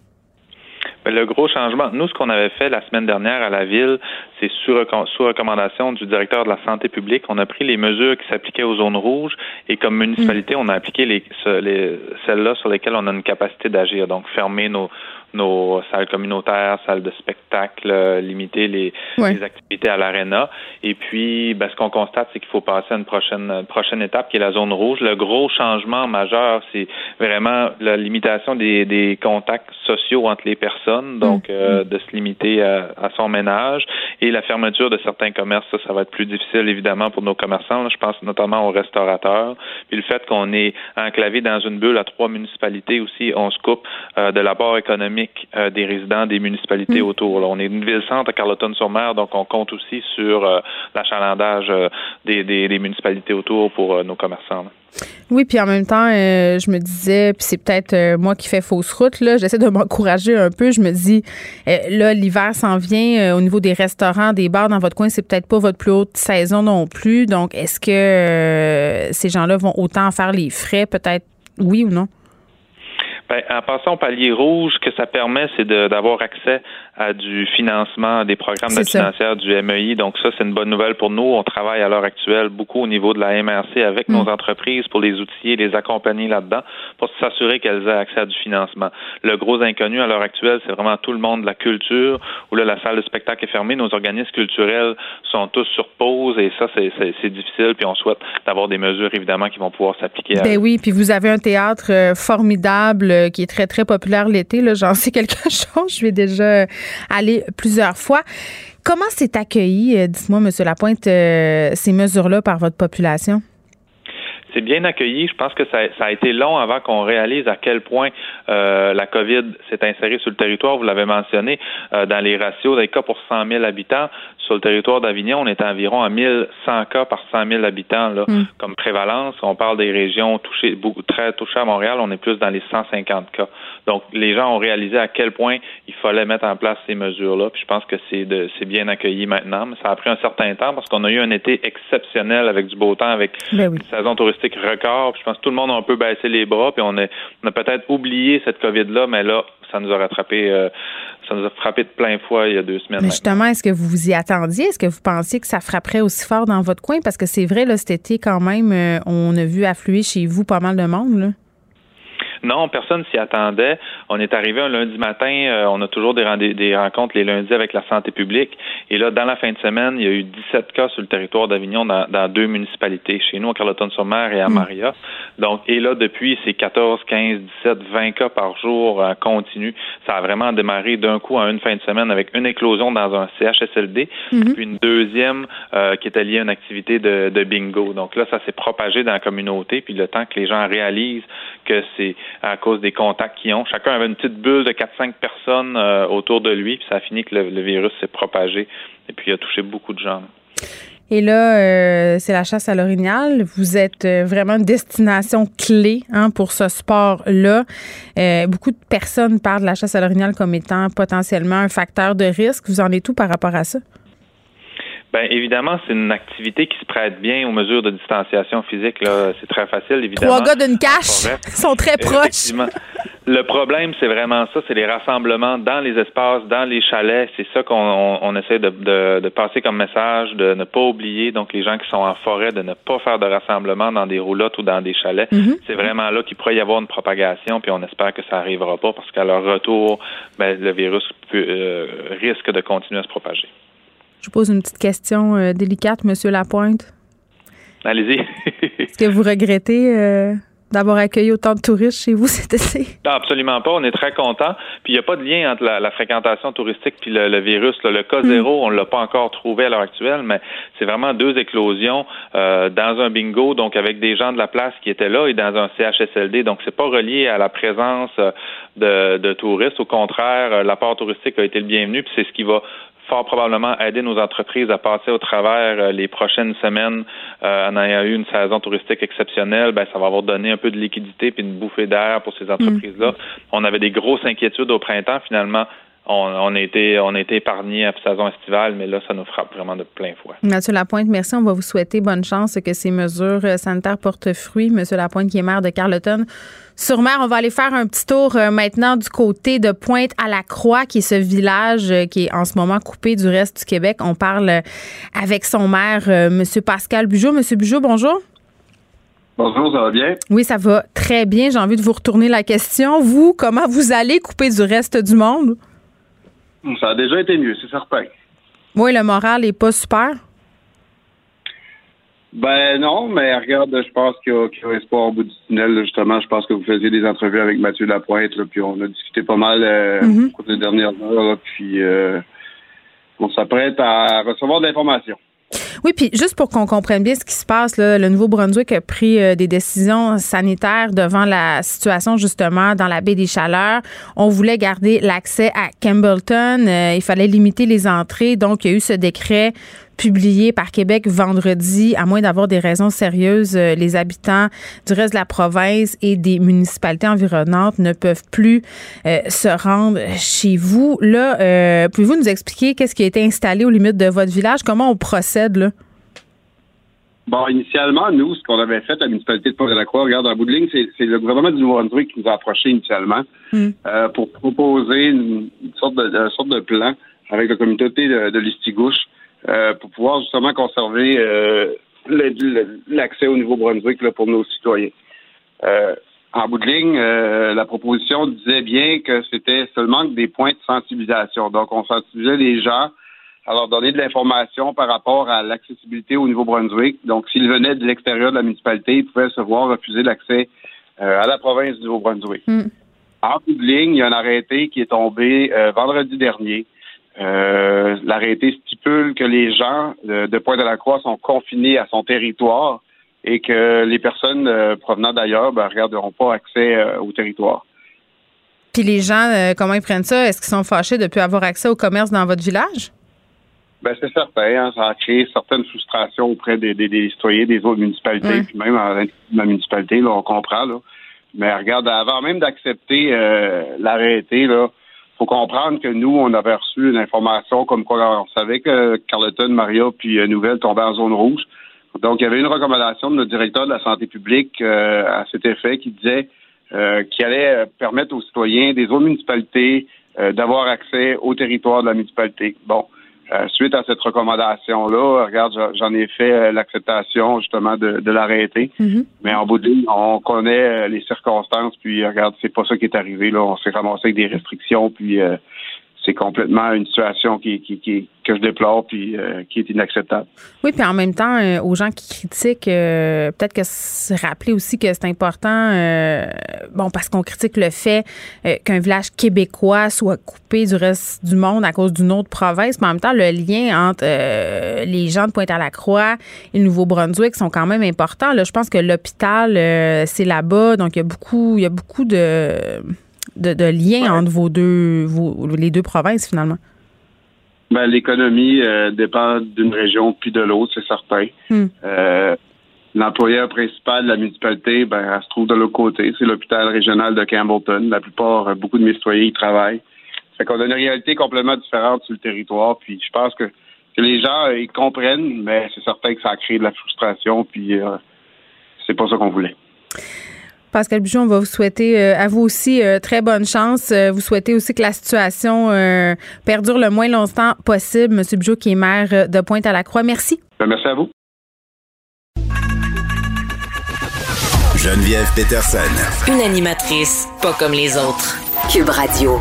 Hey, tu sais, des fois, je suis un peu découragée, puis je me dis, où est-ce qu'on s'en va, puis est-ce que les choses sont vraiment en train euh, d'évoluer? Je viens de me faire taguer sur une publication Instagram, puis j'ai envie de, de vous en parler, puis d'inviter ces petits gars-là qui font quelque chose d'absolument extraordinaire. Euh, ils fréquentent une école privée, on le voit, euh, parce qu'ils portent le costume de cette école privée-là sur euh, les deux photos qu'un des gars a publiées sur son compte Insta. Et euh, ce qui est particulier, c'est qu'ils portent l'uniforme des filles de leur école. Ils disent euh, la société traite les femmes comme si elles étaient responsables des actions que les autres portent sur elles, alors que la réalité est différente. Notamment, ils font référence euh, à la longueur des jupes qui est souvent contrôlée dans les écoles secondaires et dans leur école, euh, leur costume, c'est pour les filles, c'est une jupe carottée euh, en haut du genou ils disent ce n'est pas la longueur de leur jupe qui devrait décider si les garçons sont aptes à écouter en classe, ce n'est pas parce qu'une fille porte des shorts courts que les hommes ont le droit de lui parler mal dans la rue. La responsabilité de ces actes appartient à ceux qui ont posé le geste et à non à ceux qui l'ont subi. Et je trouve ça formidable de voir ces petits gars-là qui ont environ 14-15 ans prendre conscience de ça et d'un peu euh, en venir à ce qu'on se dit tout le temps. À un moment donné, il faut éduquer les garçons. Il faut arrêter de mettre la faute sur les filles. Il y a de l'espoir. Il y a de l'espoir. C'est, euh, j'avais vraiment envie de partager ça avec vous. On s'en va tout de suite parler à Pierre Nantel. Salut Pierre. Allô, Geneviève. Ben, effectivement, la race évolue. C'est cool. non, mais pour vrai, les, jeunes garçons. Exactement. Ça, moi, ça me remplit. Euh, ben, tu me connais, là. Ça, ça me rend contente de non, voir. Non, mais tu as tout à fait raison. Puis moi, en tant que père de deux filles qui ont 25 puis 28 ans, je suis heureux de voir que la nouvelle batch. Et c'est pour ça, d'ailleurs, que cet été, quand on a eu toute cette vague de dénonciations-là sur les réseaux sociaux, on se disait Ah oui, moi, ça m'a beaucoup déçu parce que je pensais que la, la, la, génération des jeunes hommes de mm-hmm était moins euh, moins ringard monon que, que, que, ma génération. Mais euh, et, c'est peut-être le cas, mais là, est-ce qu'ici, clairement, on a un exemple que c'est le cas, qui prennent position, qui peuvent se dire, par exemple, pro-féministe en tant qu'homme, c'est fantastique. Mais pro, euh, pro aussi, gérer, gérer vos hormones, arrêter de mettre ça sur le dos des filles. Hein? L'éducation, Pierre, l'éducation. Euh, parlons de cette application euh, Alerte COVID. Euh, je viens d'en parler justement. Il y a un, intervenant qui disait il faut se calmer. Là, ça semble très sécuritaire. Pourtant, les partis de l'opposition, en particulier Gabriel Nadeau-Dubois, n'ont pas été tendres envers Alerte COVID. Disent moi j'attends avant de la télécharger. Ils sont un peu à contre-courant de ce que le gouvernement demande à la population de faire en ce moment, c'est-à-dire télécharger l'application en plus grand nombre pour que ça marche. Oh. Honnêtement, là, là, je suis découragé. Là, moi, moi, justement, Gabriel Nadeau-Dubois, c'est un beau jeune, tu sais, la grève de 2012, les, les ex les jeunes de moins de 40 ans qui sont si actifs, c'est intéressant. Mais là, vraiment, je ne comprends pas. Euh, tu sais, je, je, je, je, parlais ce matin à quel point, pour moi, c'est une forme, bon, une forme de nationalisme déplacé. Ah, c'est pas fait chez nous, gna, gna, gna, Monsieur Benjo. Ben oui, ben oui, d'accord, là, mais c'est parce que le feu est pris, là, fait que je m'en sac un petit peu où est-ce qu'il est. Un peu, oui. il peut être fait en Chine, puis je vais le prendre, tu sais, parce que la maison brûle. Alors, honnêtement, ça, ça m'agace un peu. L'autre point, relativement à la sécurité des informations, euh, bon, honnêtement, je pense que la, moi, peut-être que je suis un cas particulier, mais depuis le début, euh, de, de, de, que, depuis que j'ai un iPhone, tiens, depuis quoi, je sais pas, moi, 12 ans, 15 ans, je, je, je sais très bien que tout est, tout ce que je voudrais cacher est su. Anyway. Ah, mais attends, Pierre, euh, excuse-moi, mais tu sais, hier, je voyais des tweets très, très drôles circuler au sujet de l'application, là, des gens qui disaient, écoute, là, si tu fais des recherches dans Google, viens pas me dire euh, que la sécurité de tes données personnelles ou de ce que tu fais euh, t'inquiète. tu sais, je veux dire, ben, t'as déjà tout donné au GAFA. Ben oui, fait qu'honnêtement, c'est, pour moi, ça, c'est pas, euh, c'est pas une excuse valable. Puis mm. l'autre point, c'est sur le fait que ça peut donner des, fausses indications, amener les gens à, à se pitcher, faire tester honnêtement, en tout cas, je pense qu'on est rendu à faire des gestes importants. Moi, au contraire, j'appelle les gens à justement démontrer notre esprit un peu républicain. Tu sais, quand on les, Québécois, les Québécoises, quand on, on décide qu'on aime une émission, un artiste, une chanson, quand on décide d'avoir une position politique, on est difficile à déplacer, on, on, se déplace en meute, en groupe. Ben ici, clairement, souhaitons qu'on va se pitcher sur l'application. Puis honnêtement, là, je trouve ça vraiment triste de voir ça, alors que ce matin, je m'enthousiasmais de voir euh, Madame euh, Risky qui, euh, puis j'ai naïvement pensé que euh, cette impression de, de, vouloir soutenir Alerte mm. COVID, l'application, était générale ouais, mais nationale. Tu te dis, Pierre, c'est poche à dire, là, mais depuis le début de la pandémie, euh, on se dit, ah, l'opposition s'oppose pas vraiment euh, parce qu'on on essaie de tous et toutes travailler ensemble en ce moment, mais des fois, doivent faire quand même leur job de parti d'opposition. Puis, tu sais, il faut choisir ses combats. Là, celui-là, je suis pas certaine que c'est un combat euh, qui est légitime de mener en ce moment. Là. On pourrait s'attarder à d'autres incongruités. La COVID, sur la lettre COVID, ben, en tout cas, moi, je peux te dire que je suis d'accord avec toi qu'il faut choisir ses croisades, d'accord. Et d'ailleurs, c'est ce que je trouvais qui était fantastique. ce matin, quand je parlais avec, euh, avec Marois. Mme Risky, oui. ben oui, qui, qui, qui, qui, est certainement la personne qui, qui ne se gêne pas pour critiquer, par exemple, le ministre Robert, sais son portefeuille, etc. Je veux dire, euh, et, de, dire, ben écoutez, euh, on va l'écouter d'ailleurs, si tu veux, je, lui ai demandé, avez-vous l'impression que les, annonces faites par le ministre Roberge pour, par exemple, le, un jour sur deux, pour les, nouvelles annonces sur le port du masque à l'école, mm. ça arrive-tu trop tard? Puis regarde ce qu'elle m'a répondu, c'est surprenant. Est-ce que vous trouvez que ces mesures euh, arrivent trop tard? Ben, mieux vaut tard que jamais, M. Nantel. Écoutez, on est en pandémie. Je sais que c'est pas facile. Nous, euh, le parti d'opposition, puis je dis nous, tous les partis d'opposition, on fait le choix de faire un paquet de suggestions au ministre en espérant qu'en donné, il va nous écouter.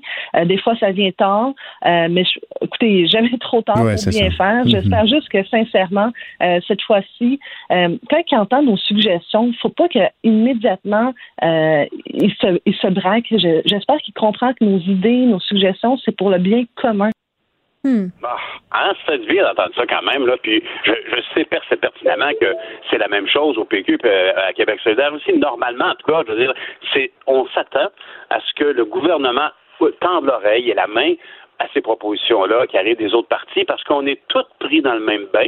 Puis ça donne juste que la personne qui tient le volant, c'est le premier ministre François Legault, ça aurait pu être la première ministre Manon Massé, ça aurait pu être le premier ministre Gabriel Nadeau-Dubois, ça aurait pu être euh, regarde. le PQ. Et là là, ça aurait Pierre, ça aurait pu, mais en ce moment, on est content que ce soit François Legault. En tout cas, moi, là, je, je me serais pas très imaginé QS au pouvoir. Et là, je, je train de pas te faire d'amis chez QS, mais je aime beaucoup, QS, là, mais je, je sais pas, je me serais senti moins en confiance. Je sais pas, Mais c'est quand même ça. Ce qui est important, moi, moi, je cons- considère en tout cas que on, puis d'ailleurs, euh, M. Martineau ce matin le questionnait dans sa colonne euh, quand Richard disait.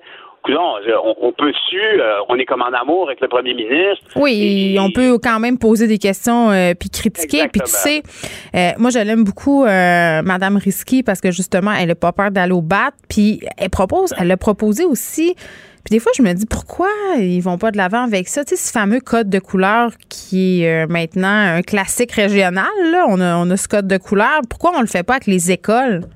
Sais, elle a proposé ça. L'école Puis est rendue rouge. Ben oui, bien sûr. Puis il y a, il y a- y y eu beaucoup de propositions euh, en, en début, lorsque l'Assemblée nationale a réouvert ses travaux, ça, ça, ça a graffiné un peu des deux bords.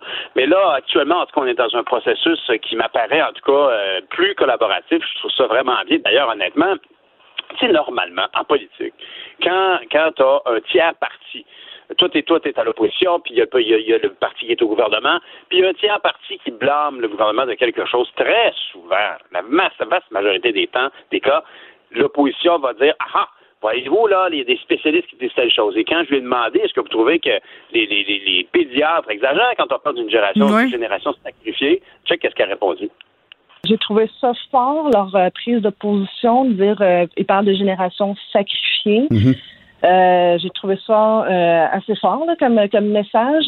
Euh, j'ai envie de dire aux pédiatres, pouvons-nous aussi parler de solidarité intergénérationnelle? Ils ont probablement raison de dire que les enfants ne tomberont pas gravement malades, mais ces mêmes enfants ont des parents, ont des grands-parents, et lorsqu'on prend le temps d'expliquer aux enfants euh, pourquoi qu'on fait ça, pourquoi nous sommes obligés de faire ça, euh, ça fait en sorte qu'on est capable de sauver d'autres vies. Exactement. Si, J'avais exactement cette discussion-là euh, ce matin avec Benoît Dutrisac. Et Je me disais, eh, on est en train d'overreacter, là, parce que moi, là, génération COVID, on est en train de compromettre euh, de façon permanente le développement de nos adolescents. Eh, on peut-tu se calmer, là?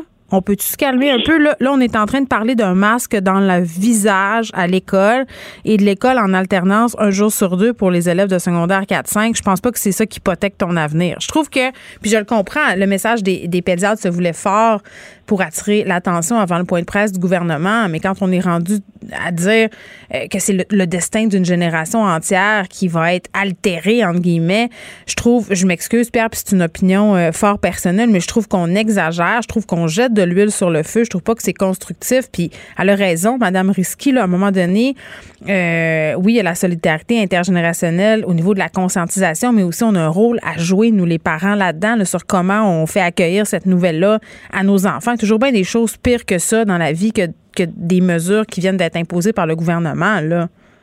Ben, c'est sûr, en cas, on est tous très marqués, puis évidemment, plus on- on est marqué par la situation de la COVID, plus on est jeune, plus ça, ça peut être important. Tu sais, si tu as 12 ans d'expérience de vie, ben y a c'est quand même important. Six mois de pandémie dans 12 ans Mais de ça vie. va-tu t'en as compromettre ton développement à ce point-là? Puis évidemment, là, là, je suis pas en train de faire référence au milieu où on est euh, hyper défavorisé, où ça va creuser des écarts. Euh, mais mettons pour la majorité de la population où ça se passe bien, dans des familles où on a des ressources, tu sais, à un moment donné, il faut il faut faire son effort. tu sais, Il faut on n'aura pas le choix. Et de là à dire que ce ce sera une génération hypothéquée. Calmons-nous, là. Ben, ça, ça, moi, je, je suis assez d'accord avec toi, puis je, suis- je suis. euh, quand, quand ça te saute aux yeux, que ça apparaît un peu beaucoup, ben c'est c'est le fun de voir que c'est pas parce que tu fais de la politique que tu en profites pour dire ah ah le gouvernement fait erreur. Tu sais comme il y a un raisonnement ici. La, la, la, la porte-parole du Parti libéral ici euh, cautionne un peu nuance les propos en question, Ouais. puis demeure toujours la, la voix de l'opposition, la voix des, des points de vue divergents. C'est le cas pour tous les partis. C'est sûr que moi, au niveau de la, de la- de- COVID, personnellement, quand tu dis qu'il faut choisir ses croisades, j'ai un peu l'impression quand même que euh, cette application-là, si elle fonctionne, là, ben c'est génial, hein? Ça serait fantastique. Si elle fonctionne. On en a besoin. On en a besoin. Je veux dire, euh, toi, tu as eu des, des- des exemples de gens qui ont se sont fait dire, euh, qui ont reçu un signal qui était pas d'une personne qui avait la COVID? Non, mais tantôt, je parlais avec Éric Parent, puis il me disait, euh, bon, évidemment, euh, ça peut donner lieu à plein euh, de faux positifs, c'est-à-dire euh, le cellulaire ne te dit pas si la personne avec qui tu étais en contact portait un masque. Ça peut être une personne qui est sur un autre étage que toi, fait que ça. Puis après ça, euh, on a vu, on peut se servir de l'exemple parce que dans d'autres pays, ils se servent d'applications comme ça quand même depuis quelques mois. Et on a vu un fort désengagement de la population qui, à un moment donné, a viré ça de son sel en se disant ça sert à rien. Puis dans ce cas-là, ça sert plus à rien. Donc, c'est comme. Euh, Ce que je comprenais là, de ma discussion avec M. Parent, c'est qu'on nous présentait ça comme une panacée, mais qu'en fait, c'était pas non plus. euh, Il y en aura pas de miracle. C'est ça. Le miracle, c'est le vaccin. C'est le vaccin. Ben, ben, absolument, tu as raison. Puis il n'y en aura pas de miracle. Mais moi, je veux dire que tu sais, c'est comme quelqu'un, tu dis à quelqu'un, est-ce que tu as, par exemple, dans ta voiture, une chandelle euh, au cas où ta voiture tombe en panne? Ah oui, moi, j'ai tout ça. J'ai tout ça. Bon. Mais tu sais, honnêtement, ça coûte quoi de l'avoir dans son coffre à gants? Comprends-tu? Alors là, ici, c'est une Ah oui. question de prudence. Est-ce que c'est utile d'avoir la- l'application alerte COVID sur un téléphone intelligent? Ça coûte rien. Il n'y en a pas d'issue de d'enjeu, là, Mais les gens, ils paranoïent la sécurité, euh, mais en même temps, on nous dit, euh, puis Parent le disait, là, que c'est, on peut pas compromettre des données personnelles. Je pense que c'est ça qui inquiète l'opposition, notamment Gabriel Nadeau-Dubois. Bon, d'après moi, c'est un petit show boucan là, qu'il voulait faire, M. Dubois. Oui, je l'aime beaucoup, là, mais ce matin, euh, c'était pas aussi. nécessaire. Oui. Moi aussi, puis je veux dire honnêtement, ici, je, je, je, je, ne comprends pas euh, cette, cette notion-là. C'est- quelque chose qui est une belle occasion pour le Québec parce qu'il faut qu'on se rattrape actuellement, peu importe ce qu'on peut penser de l'administration de François Legault puis de tous les ministres de la CAQ. On, ça va pas bien au Québec. Puis euh, là-dessus, là, Richard Martineau le disait ce matin, on a le droit de questionner, mais ici, on peut faire quelque chose. C'est rare qu'on a un pouvoir sur quelque chose. Ici, on a le pouvoir de, de, de, de se faire flaguer si on, fait, on, on est près de quelqu'un qui a la COVID. C'est ce que souhaite la santé publique. On peut-tu le faire? C'est pas compliqué, bout de bon Dieu. Très bien. Bout de bon Dieu, on t'écoute demain. Hein? De 6 Ok, heures. madame. On se parle demain, autres. Bye. Le, le commentaire de François Lambert, un dragon pas comme les autres. François, salut. Salut, comment ça va? Ça va bien? Écoute, euh, ben, j'ai envie de te demander, euh, parce qu'on parle de l'application COVID depuis le début de l'émission, puis toi, je sais que tu es un whiz, là, tu l'as-tu téléchargé?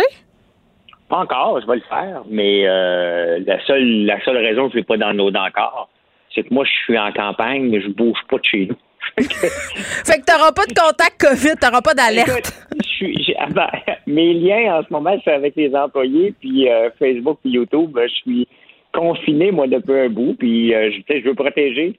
La réalité, c'est que j'ai pas de raison d'aller me promener à des endroits, puis je veux protéger l'entreprise. Donc, euh, mais je vais le downloader, c'est bien évident, là. tu. Bon, OK. J'étais curieuse de le savoir euh, si t'avais des, Ben, les mêmes inquiétudes que. que tout le Ouais. monde. euh, moi, j'ai pas d'inquiétude au point de vue euh, sécurité. Là, c'est, faut passer par dessus. Là. On, on écrit déjà la moitié de notre vie sur les réseaux sociaux.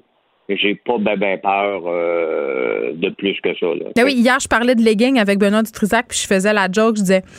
Une chance que j'ai pas apporté mon téléphone avec moi en studio parce que je vais avoir plein de pubs de leggings. Ben, guess what? François, pour m'exprimer l'as en un français impeccable, ben, j'avais mon ordi avec moi, fait que, grosse pub de leggings. Gros, euh, gros, euh, on est, aujourd'hui, là, c'est le highlight de mon, mon wall sur Facebook, là, ce sont les pubs de leggings. Donc, euh, tu sais, après ça, quand t'as peur de l'application alerte COVID, là, Ouais, vire-moi tout ça. OK. Mais Oui, je me demande, en parlant de, de, de ça, qu'est-ce que John McAfee ferait aujourd'hui avec euh, avec ça, c'est toute, cette publicité ciblée-là? Euh, euh, T'avais-tu le goût qu'on change de John McAfee en Ben oui, parce que- Ok, ben, parfait, parce que Mais moi, je le connais pas tant. C'est ça. Ben, il y a déjà eu un film sur lui qui s'appelle Gringo, puis en fouillant, je vais aller voir s'il euh, est pas, s'il traîne pas sur euh, les internets. Écoute, ce gars-là, là, c'est une star de l'informatique. Ok, dans les années 80, on avait des virus à pu finir sous les ordinateurs Microsoft. Deux compagnies se battent, Norton Antivirus et McAfee, pour nous vendre des antivirus. Ça existe encore. McAfee est vendu pour 7,7 milliards à Intel. Mais John McAfee, le fondateur, qui avait déjà travaillé pour la NASA, a, euh, avait déjà vendu, lui, il avait fondé la compagnie en 1987, puis il était tannant en 1994. Il a vendu, il est parti avec 100 millions de dollars et euh, il a investi, entre autres, dans l'immobilier. Et son 100 millions de dollars, en 2008, il vient à peu près à rien. Il a à peu près tout perdu. Et il décide d'aller s'installer au, euh, au Belize. Parce que c'est un paradis fiscal. ben oui, fait qu'il décide de s'installer là-bas. Entre-temps, des rumeurs, il devient suspect numéro un euh, parce qu'il aurait tué son voisin. Finalement, Ben il est acquitté. Oui, oui, il se sauve au Guatemala.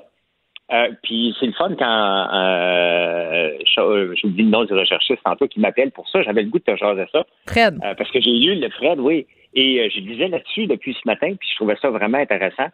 Euh, donc, il se fait euh, arrêter au Belize.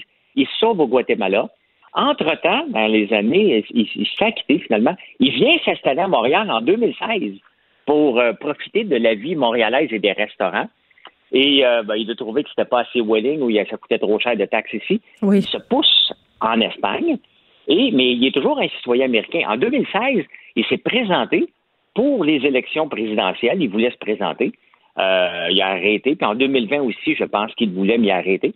Entre-temps, monsieur décide de faire de la promotion du Bitcoin. Puis il dit que le Bitcoin était pour monter, il vaut à peu près 10 000 en ce moment. Il a dit qu'il était pour monter à 500 000. Je te dirai pas ce qu'il a dit, mais je vais te le dire en des mots imagés. Il a dit qu'il se faisait... euh, il était pour se faire plaisir si, euh, dès que le Bitcoin était pour monter à 500 000, puis il a dit, ah non, c'est pas assez, ça va monter à 1 million. Donc, euh, il, il voulait s'autosuffire, euh, si on comprend bien. Se masturber, finalement. Euh, non, se faire euh, une fellation. oui. Ah, il voulait s'auto-faire. Mais il aurait fallu qu'il se fasse enlever une coupe de côte, comme Marilyn Manson. Ben oui. Fait que donc, il faisait la promotion de différents bitcoins, mais il n'avait pas dit au gouvernement américain qu'il y- avait il faisait la promotion en échange de 30% de la valorisation des bitcoins qui aurait monté. Et euh, il s'est fait arrêter en Espagne et là, il va se faire rapatrier aux États-Unis. Il vaut à peine 4 millions maintenant. Euh, donc, euh, il y a, The Star a complètement On dirait euh, Catch Me If You Can. oui, oui, mais une version cheap. Tu sais, parce que Catch Me If You Can, je l'ai écouté, le documentaire sur le gars, comment il s'appelle, j'oublie son vrai nom, mais vraiment, c'est un, un, un gars brillant et qui euh, avait été obligé de, de, de, de, de- de commencer à faire des faux chèques par nécessité. Parce que tu sais comment ça a débuté, hein, son histoire de You Can. Ses Non. parents se sont séparés, il se ramasse devant un juge et le juge lui dit Bon, ben écoute, mon enfant, euh, tes parents se séparent. Euh, puis c'est le premier divorce, là, des premiers divorces. Puis il dit faut que tu choisisses avec quel parent que tu as le goût d'aller habiter. Puis il n'avait pas été capable de faire ce choix-là. Il a décidé de se pousser dans la rue. Mais Encore la faute des parents. Docteur Mayou serait d'accord avec toi. Mais c'est son histoire. Puis finalement, il travaille pour la cybersécurité. Il a bien viré après avoir fait son temps en prison et tout. Euh, mais oui, mais le, le gars de McAfee, John McAfee, c'est une histoire d'horreur, une version cheap de Catch Me euh, If You Can. C'est un gars hyper flamboyant. Mais là, qu'est-ce qui va y se passer? Pour lui? Là? Il s'est fait attraper. Ah ben écoute, il va faire de la prison. Là. Il est passé de 30 ans de prison pour avoir fait de la fraude fiscale euh, euh, aux États-Unis. Euh, donc c'est partir de superstar à bohème, à vouloir faire la belle vie, à investir un peu partout, à tout perdre parce qu'au Belize, il s'est fait euh, euh, brûler toute sa maison par la police et tous ses tableaux qui restaient, on, on, on passe au feu ou volés. Donc, euh, tu sais, de superstar, tu sais, dans ce temps-là, tu avais Larry Ellison d'Oracle qui veut acheter TikTok. Tu as Bill Gates, tu as McAfee. C'est, c'est plein de superstars qui ont découvert l'informatique en même temps. Et euh, il y en a qui ont bien viré. Et lui aurait pu être parmi les plus euh, riches de la planète. hein, mais il a mal euh, géré son argent. Il devrait lire les livres à mon chum, peut-être. On ne sait pas. Ben exactement, mais tu sais, lui il est rendu à 75 ans. On, on le voit pas, hein, mais euh, il a l'air en forme quand même, le gringo. C'est le même qui l'appelle. Oui, mais je suis pas sûre. Euh, j'ai regardé des photos de lui, puis il y a des petites mèches euh, douteuses. Euh. Mais 4 millions à 75 ans, il devrait être pas pire. Mais quand même, la question que je me pose, c'est quand tu te fais envoyer en prison pour des fraudes fiscales, est-ce qu'il t'enlève tout ton argent? J'imagine que oui. Je pense qu'il va ressortir de là avec une poche de linge, puis c'est tout. Ben oui, ben écoute, c'est une bonne leçon. Puis c'est des belles, malheureusement, c'est des, des histoires intéressantes à regarder parce que avec la, la, la, d'Instagram qui fête ses 10 ans aujourd'hui. Oui, c'est vrai. On, on, voit toutes sortes de stars euh, entrepreneurs avec des fausses Lamborghini puis des faux gadgets. Euh, des fausses Lamborghini, excuse-moi. Là, je vais avoir besoin d'explications. Comment tu peux avoir ben une fausse Lamborghini? Mais non, mais une vraie Lamborghini, mais qui n'est pas à toi, mais qui fait croire ah! aux gens que c'est à toi. Ben oui, écoute, euh, Instagram finalement. Ben oui, mais c'est ça. Puis on voit les entrepreneurs euh, supposément superstars mm. euh, vendent un rêve, ben ces, ces gens-là étaient des superstars à leur façon. John McAfee en était une, euh, comme Norton, comme Microsoft, on vient de faire la liste, mais c'était les stars, c'était les Jeff Bezos de, de, leur, temps. Et malheureusement, soit qu'ils n'ont pas été capables de gérer l'argent, soit qu'ils étaient trop bohèmes, et ça a mal Qui dilapidaient ou qui en donnaient. Mais tu sais, je trouve ça intéressant, ta petite parenthèse sur Instagram. Euh, François, parce que je parlais justement de ça hier avec ma fille, euh, parce qu'évidemment, ils font beaucoup de temps d'écran à cause qu'ils voient moins leurs amis. C'est leur seule façon de les voir souvent. Puis aussi, ils font des cours en ligne, gardent contact avec leur coach en ligne, sont beaucoup sur Instagram. Puis le mirage de la réussite sur Instagram, je pense que comme parent, c'est là-dessus qu'il va falloir un peu euh, faire une espèce de je vais dire un reality check parce que vraiment beaucoup d'ados sont sur cette impression qu'on peut être riche facilement, que gagner de l'argent, c'est facile. Et, euh, tu sais, quand je vois des, des, jeunes filles de 22, 23 ans soit sur Instagram ou dans des séries sur Netflix. Là, je regarde ces temps-ci Emily in Paris. C'est une jeune fille à comme 24 ans, s'en va faire un stage à Paris. À chaque épisode, un sac Chanel, un sac euh, Longchamp, un sac Dior. C'est des sacs à 5 6 000 10 000 Tu dis, tu sais, les enfants qui regardent ça après ça, ils pensent que c'est accessible. C'est épouvantable. Puis après, ils sont malheureux parce qu'ils se rendent compte qu'ils pourront sans doute jamais accéder à ça. Bien, comme c'est la même chose, les, puis il y a la même vague vis-à-vis euh, les entrepreneurs. Ben oui, mais en, pour Nicolas Duvernois, tu as combien de personnes euh, qui sont euh, dans leur cave qui mangent leur bas? Puis Nicolas Duvernois, il les a mangés ses bas aussi, là, on va se le dire. Il les mange encore. J'ai mangé ah, oui, encore mes bas. Ben, c'est ça. Être, entrepreneur, c'est loin d'être glamour. On met une photo des fois, mais la réalité, c'est que c'est rien d'être glamour. C'est pour une soirée mondaine. T'en as 364 dans le fond d'une mm. cave à essayer de rejoindre les deux bouts. Mais t'as-tu encore ta Ferrari, François? Moi, j'ai une Lamborghini. Ah, c'est une Lamborghini. Tu vois comment je connais ça? Le monde, il me dit euh, Qu'est-ce que tu fais? Tu veux la montrer? Mon garage est devenu une entreprise. Et la Lamborghini, il n'y a plus de place pour elle cet hiver. Mais qu'est-ce que tu vas faire? Tu vas la vendre Non, non, parce que je ne m'en rachèterai pas. Tu sais, j'ai acheté ça, moi, pas pour flasher, c'était mon. Ben Tu sais, il n'y avait pas Instagram, moi, il y avait le lundi quand j'étais jeune. Et quelle couleur? hey, quelle couleur? Eh, gris, c'est pas important. Là. Euh, mais c'était euh, c'était mon rêve. Il y avait le lundi dans le temps, puis il y avait une Lamborghini Contact. Et moi, je regardais ça, je me disais, un jour, je vais avoir une Lamborghini. Puis quand j'ai vendu mon entreprise, j'ai dit, ben, regarde, c'est le moment. J'en rachèterai plus jamais, puis c'est pour ça que je la vendrai pas. Elle me servi euh, une fois cette année pour faire les faire honte à mon fils. Mais c'est fou quand même. Euh, puis tu sais, là, maintenant, euh, mettons que je te connais pas, puis je te regarde sur Instagram, je me dis, François Lambert, je te dis qu'il est riche, il y a une Lamborghini. tu vois, c'est ça que ça donne comme ouais, résultat. il faut que tu vois, parce que la plupart du temps, tu vas voir de moi en train de travailler sur la ferme. C'est ça, tu n'aimais pas, toi. vraie vie. C'est vrai? Ben, j'aimais pas parce que je me définis pas par ça. On ne faut pas se définir par ça. C'est un gadget qui ne sert à rien. Ma vraie vie, c'est de travailler. Puis quand sur mes réseaux sociaux, moi, je montre ma vraie vie de tous les jours et qu'est-ce qui en découle pour monter une entreprise? C'est ça que je montre euh, trois, quatre fois par jour, sinon plus. Mais c'est ça que la vraie vie entrepreneuriale et non pas le gadget à la fin, malheureusement. Euh, les réseaux sociaux, ils montrent que le gadget à la fin. c'est peut-être le petit côté, le petit côté sombre des dragons. Euh, c'est un peu ça euh, d'Instagram aussi. on s'est rendu, on dirait, puis corrige-moi si je me trompe, là, qu'on s'intéresse plus aux histoires d'entrepreneurs puis aux contes de fées qu'aux produits qui, qui, sont en train de développer ou, à la vraie affaire. on, on veut des belles histoires. Ben, c'est parce que le, sais, pour arriver à un produit puis une entreprise, une entreprise, c'est pas compliqué. On pense que ça va durer trois mois.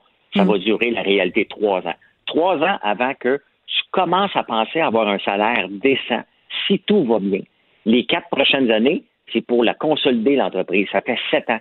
Qui est prêt à sacrifier sept ans de sa vie? C'est pas un sacrifice, là. Mais qui est prêt à mettre de côté ses sorties pendant sept ans euh, pour lancer une entreprise, puis ne vivre qu'à peu près que pour ça et d'emmener tout son entourage alentour? Il y a très peu de gens. Et sur Instagram, les fly-by-night là, qui montrent euh, Hey, je me lance en entreprise, ça va bien. Hmm. Ils t'offrent pas longtemps parce que ils sont pas prêts à mettre l'effort. Ils veulent montrer la réussite à la fin. Et la réussite à la fin n'est pas un auto de luxe, n'est Mais pas non. un hélicoptère. C'est d'avoir bâti quelque chose qui crée de la richesse. C'est ça la vraie réussite. Fait que ton popcorn n'est pas rentable encore? Euh, ben non, parce que regarde, aujourd'hui, j'ai, euh, je suis en train, je crée de la richesse avec le popcorn. Je suis en train de construire une usine de 50 par 150. Il y a 10 gars en ce moment qui travaillent avec des grues pour installer le, le, le toit. Hmm. Donc, c'est, tu, vois, à chaque popcorn où les gens qui achètent, ben, je recrée de l'emploi dans la région. Moi, j'attends mon, Euh, j'attends mon plat. J'attends mon plat de popcorn à Sriracha, François. Je suis très déçue. Je l'ai pas encore eu. En tout cas, je trouve, je pensais Ben, qu'on avait une euh, relation privilégiée. Oui, mais on a une relation à distance entre toi et moi. C'est vrai. C'est vrai. Puis encore plus en temps de COVID. Écoute, euh, c'était un plaisir. On se reparle demain. Parfait. Bye.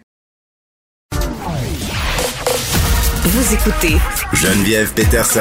Cube Radio. Et encore euh, sur l'app, euh, les auditeurs, vous- vraiment des bons détectives là, qui cherchent euh, les petites bébites. euh, Puis un point super intéressant qui est soulevé par plusieurs euh, d'entre vous, c'est que parfois dans certains lieux de travail à l'école, on nous oblige à fermer nos selles. On peut pas nécessairement travailler avec nos selles ouverts. Euh, Et aussi, les jeunes, souvent, ont de vieux cellulaires euh, et euh, on se demande si cette application-là va pouvoir fonctionner sur les vieux celles. Mais c'est vrai, si on nous interdit d'ouvrir notre cellulaire, soit à l'école soit au travail, si on peut pas l'avoir partout, dans le métro aussi, parfois ça fonctionne pas, ben ça fait baisser les probabilités d'avoir des notifications. Donc quand même, vous êtes bon pour trouver euh, les failles sur cette app COVID. Parlons maintenant d'une autre faille, ou plutôt d'une errance euh, de la part euh, de la compagnie, de la méga compagnie Kraft. Hein, Kraft qui est une des compagnies alimentaires les plus puissantes au monde, qui possède plusieurs marques, du beurre d'arachide, du fromage. En tout cas, la liste est super longue, mais ils sont vraiment, vraiment puissants. Et là, ils font, ils lancent une campagne de publicité euh, J'en ai parlé un petit peu en début de l'émission. Là, euh, envoyez-nous vos nudes.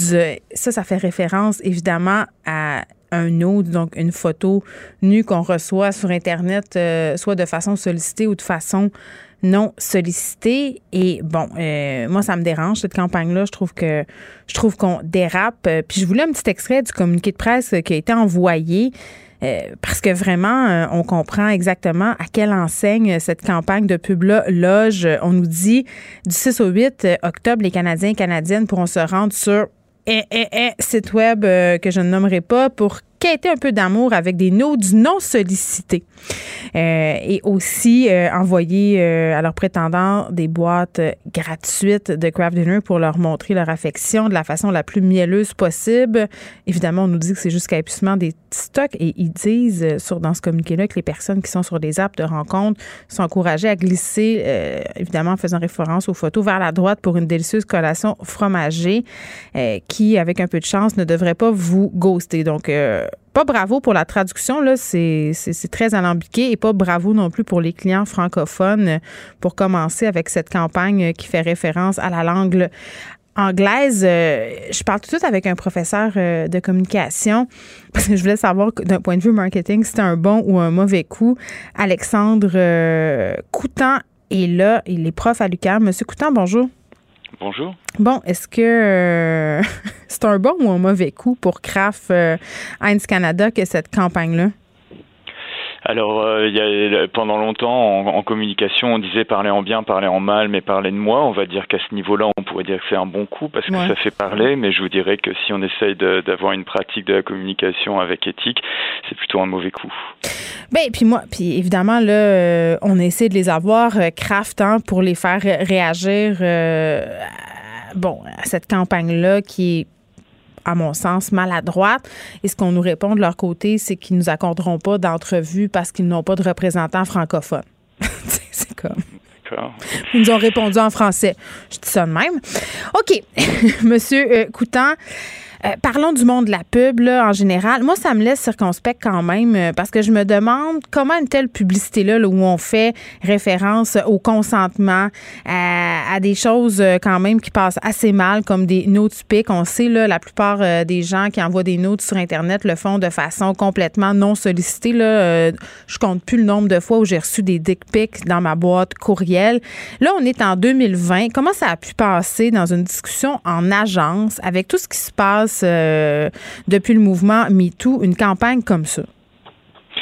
Alors je vous dirais que malheureusement, c'est certainement dû aux routines de travail qu'il y a dans, le, monde des communications, euh, où en fait on nous encourage énormément à voir euh, la, présence d'une marque comme euh, quelque chose de très technique et où on nous dit ben, il faut rebondir sur des tendances par exemple. Et donc ça, ça amène à être à l'affût de tout ce qui fait parler actuellement pour voir comment on peut s'insérer dans la discussion qu'il y a sur ce, sur ce sujet. malheureusement, si on le voit sous un angle que technique, se pose pas les questions de quel est ce sujet-là, qu'est-ce qui, qui soulève comme enjeux euh, sociaux plus larges, etc. Et donc ça amène à faire des usages de, de ces sujets tendances sans, euh, sans recul et, ça amène ce genre d'erreur-là. Et puis c'est la même chose avec aussi des, des fois des, euh, des méthodes, hein, des techniques qui sont employées en disant il faut, il faut toujours faire un petit peu de la même chose. Donc on rebondit par exemple sur un mot-clé ou des choses comme ça. Et, et ça n'amène pas à avoir une réflexion stratégique sur est-ce que c'est pertinent, est-ce que c'est acceptable, est-ce qu'il n'y a pas des, des, des, euh, euh, publics qui pourraient se sentir euh, touchés, vexés, indisposés, etc. par nos communications. Puis en même temps, ça m'écarte de voir des marques qui surfent sur des mouvements sociaux qui sont hyper importants pour vendre du macaroni, mais ça peut être pour vendre autre chose. Le mouvement Black Lives Matter a été récupéré par des marques. Le mouvement Fat Positive a été récupéré par des marques. Et le but, c'est toujours de vendre des cossins je me dis en quelque part, c'est une bonne chose. Ça peut être bien fait. sais, Dove a fait d'excellentes publicités. Gillette aussi euh, parlait de la masculinité toxique.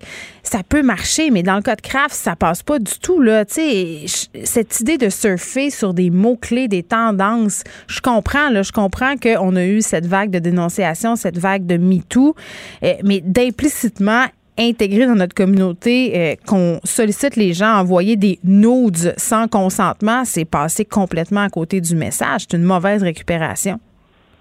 Exactement, et puis c'est certainement euh, une des, sources du fait qu'on accorde peu de confiance à la publicité, qu'on considère que les publicitaires sont, des personnes peu dignes de confiance, etc. C'est dû à cette logique très instrumentale où effectivement on va se demander comment arriver à gagner de la visibilité, à euh, être présent sans regarder les conséquences de cette présence ni ce que ça peut soulever. C'est un petit peu le gain du euh, euh, jeu de mots ou euh, du, gain de notoriété juste pour le gain de notoriété en soi, sans derrière effectivement se soucier de nos interlocuteurs et interlocutrices. Et évidemment, ben ça, on pourrait se dire si on prenait un petit peu de recul que c'est peut-être pas la meilleure forme de communication, de communiquer avec les gens sans se soucier d'eux. Ben, je me dis aussi en même temps cette obsession dont vous parliez tantôt de sur les médias sociaux, cette idée de susciter absolument une conversation, de faire parler de soi euh, en bien ou en mal, ça nous mène à ce genre de dérive. À un moment donné, le monde de la pub, puis tu sais, j'en connais plein des gens qui travaillent en pub, là, ce sont habituellement des gens euh, qui sont souvent jeunes, assez au fait, qui lisent beaucoup, très créatifs comment ça se fait qu'on soit encore dans des campagnes de mauvais goût comme ça? Comment ça se fait que ça passe les paliers? Comment ça se fait que personne n'écoute? Alors je vous dirais que c'est vraiment, depuis que la publicité existe, elle se fait reprocher de vouloir être omniprésente tout le temps.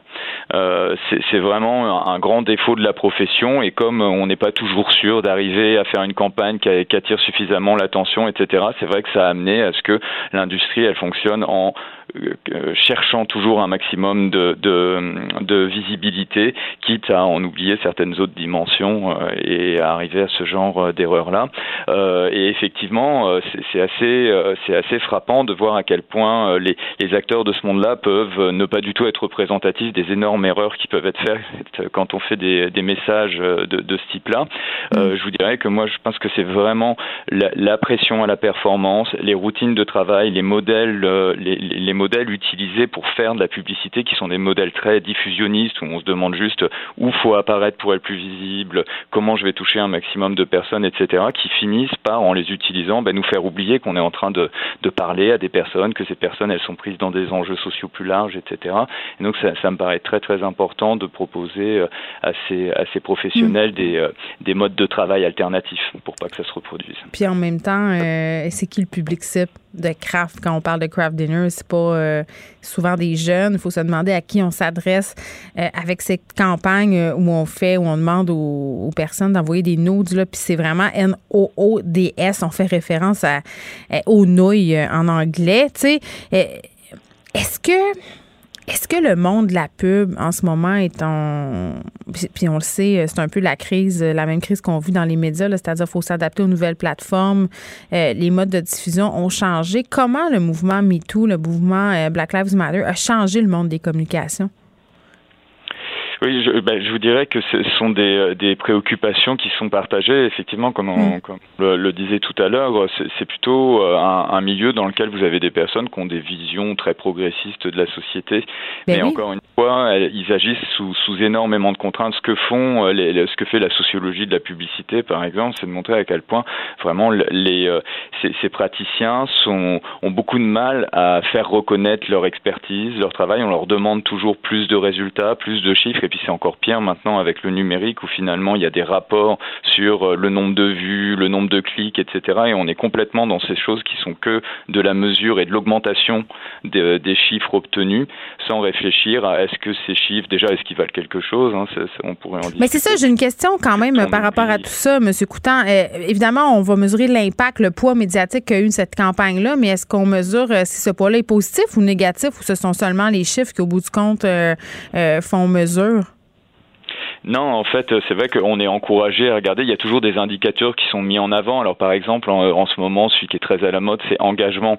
Mais engagement, ça va être le nombre d'interactions qu'il y a eu avec le contenu. Mais s'il y a eu des tonnes et des tonnes d'interactions avec le contenu pour, euh, pour s'en plaindre, ça, fait quand même des tonnes et des tonnes d'interactions. Donc malheureusement, les outils, les indicateurs, etc. qu'on utilise nous, nous découragent en fait de mm. penser à, l'implication sociale de ce qu'on fait. Euh, euh, c'est effectivement on a on devrait développer bien plus un, un, un regard critique d'une des connaissances de ces indicateurs-là pour pouvoir reprendre un petit peu de recul et nous dire ben, quand je communique, je communique d'une manière qui soit acceptable et qui soit qui, qui mette en place une bonne relation avec mes différents publics, etc c'est tout à fait possible de faire, mais c'est pas les outils qui sont utilisés en ce moment. Dans, Vous parliez de sociologie de la pub. Faisons-en un peu de sociologie. Euh, j'ai posté sur Twitter euh, un commentaire sur cette pub, cette campagne-là de Kraft euh, Heinz Canada, où je disais que, à mon sens, c'était un dérapage et certaines réactions euh, on me dit euh, Ah, t'as pas le sens de l'humour, t'es donc bien rendue frileuse.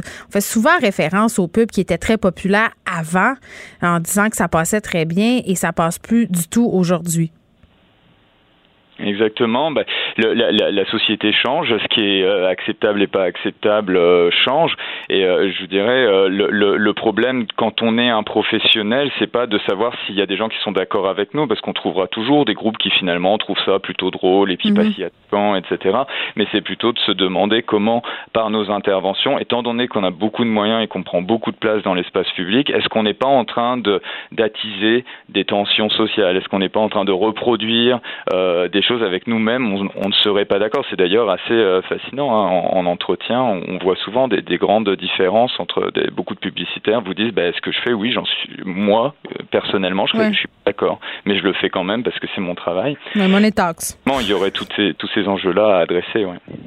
Bon, euh, écoutez, je vous annonce quand même que je suis allée sur le site web en question et que c'est sold out au niveau. sold out. Tout été vendu au niveau des craft dinner. Donc, la campagne semble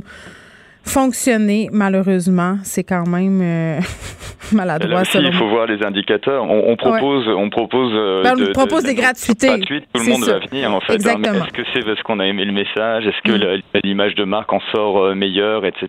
C'est ça qu'il faudrait regarder. Ça demande quand même un peu plus de finesse dans l'analyse, je pense. Hein. Alexandre Coutan, merci, professeur au département de communication sociale publique de l'UCAM. Et vraiment là, du côté de Craft Canada, c'est pas fort. C'est pas fort un de ne pas pouvoir venir expliquer en français c'est quoi l'intention derrière cette campagne-là. Euh, vous nous prenez vraiment pour des nouilles.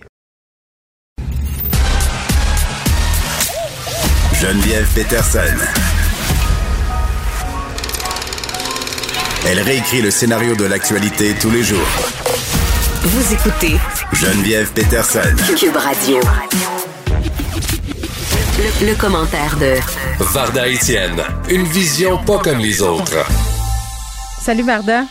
Salut Geneviève. Écoute, tu nous parles de ce plaisir coupable combien euh, des Québécois?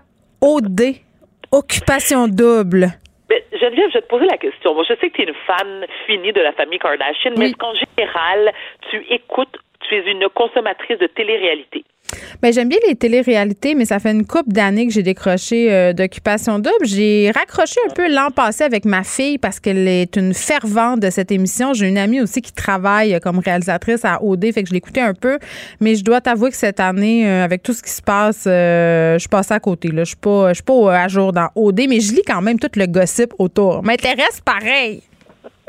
Pourquoi je suis étonnée? Alors, cette année, mais euh, ce qu'on doit rappeler aux gens, c'est que Occupation Double, écoute, je m'en rappelais même pas, a débuté, a été en ondes la première fois en 2003. Et à l'époque. Et là, là, c'est long. Oui, ça Ben, fait longtemps. c'est- Oui, c'est là, bien sûr. Ça fait, ça fait 17 ans déjà.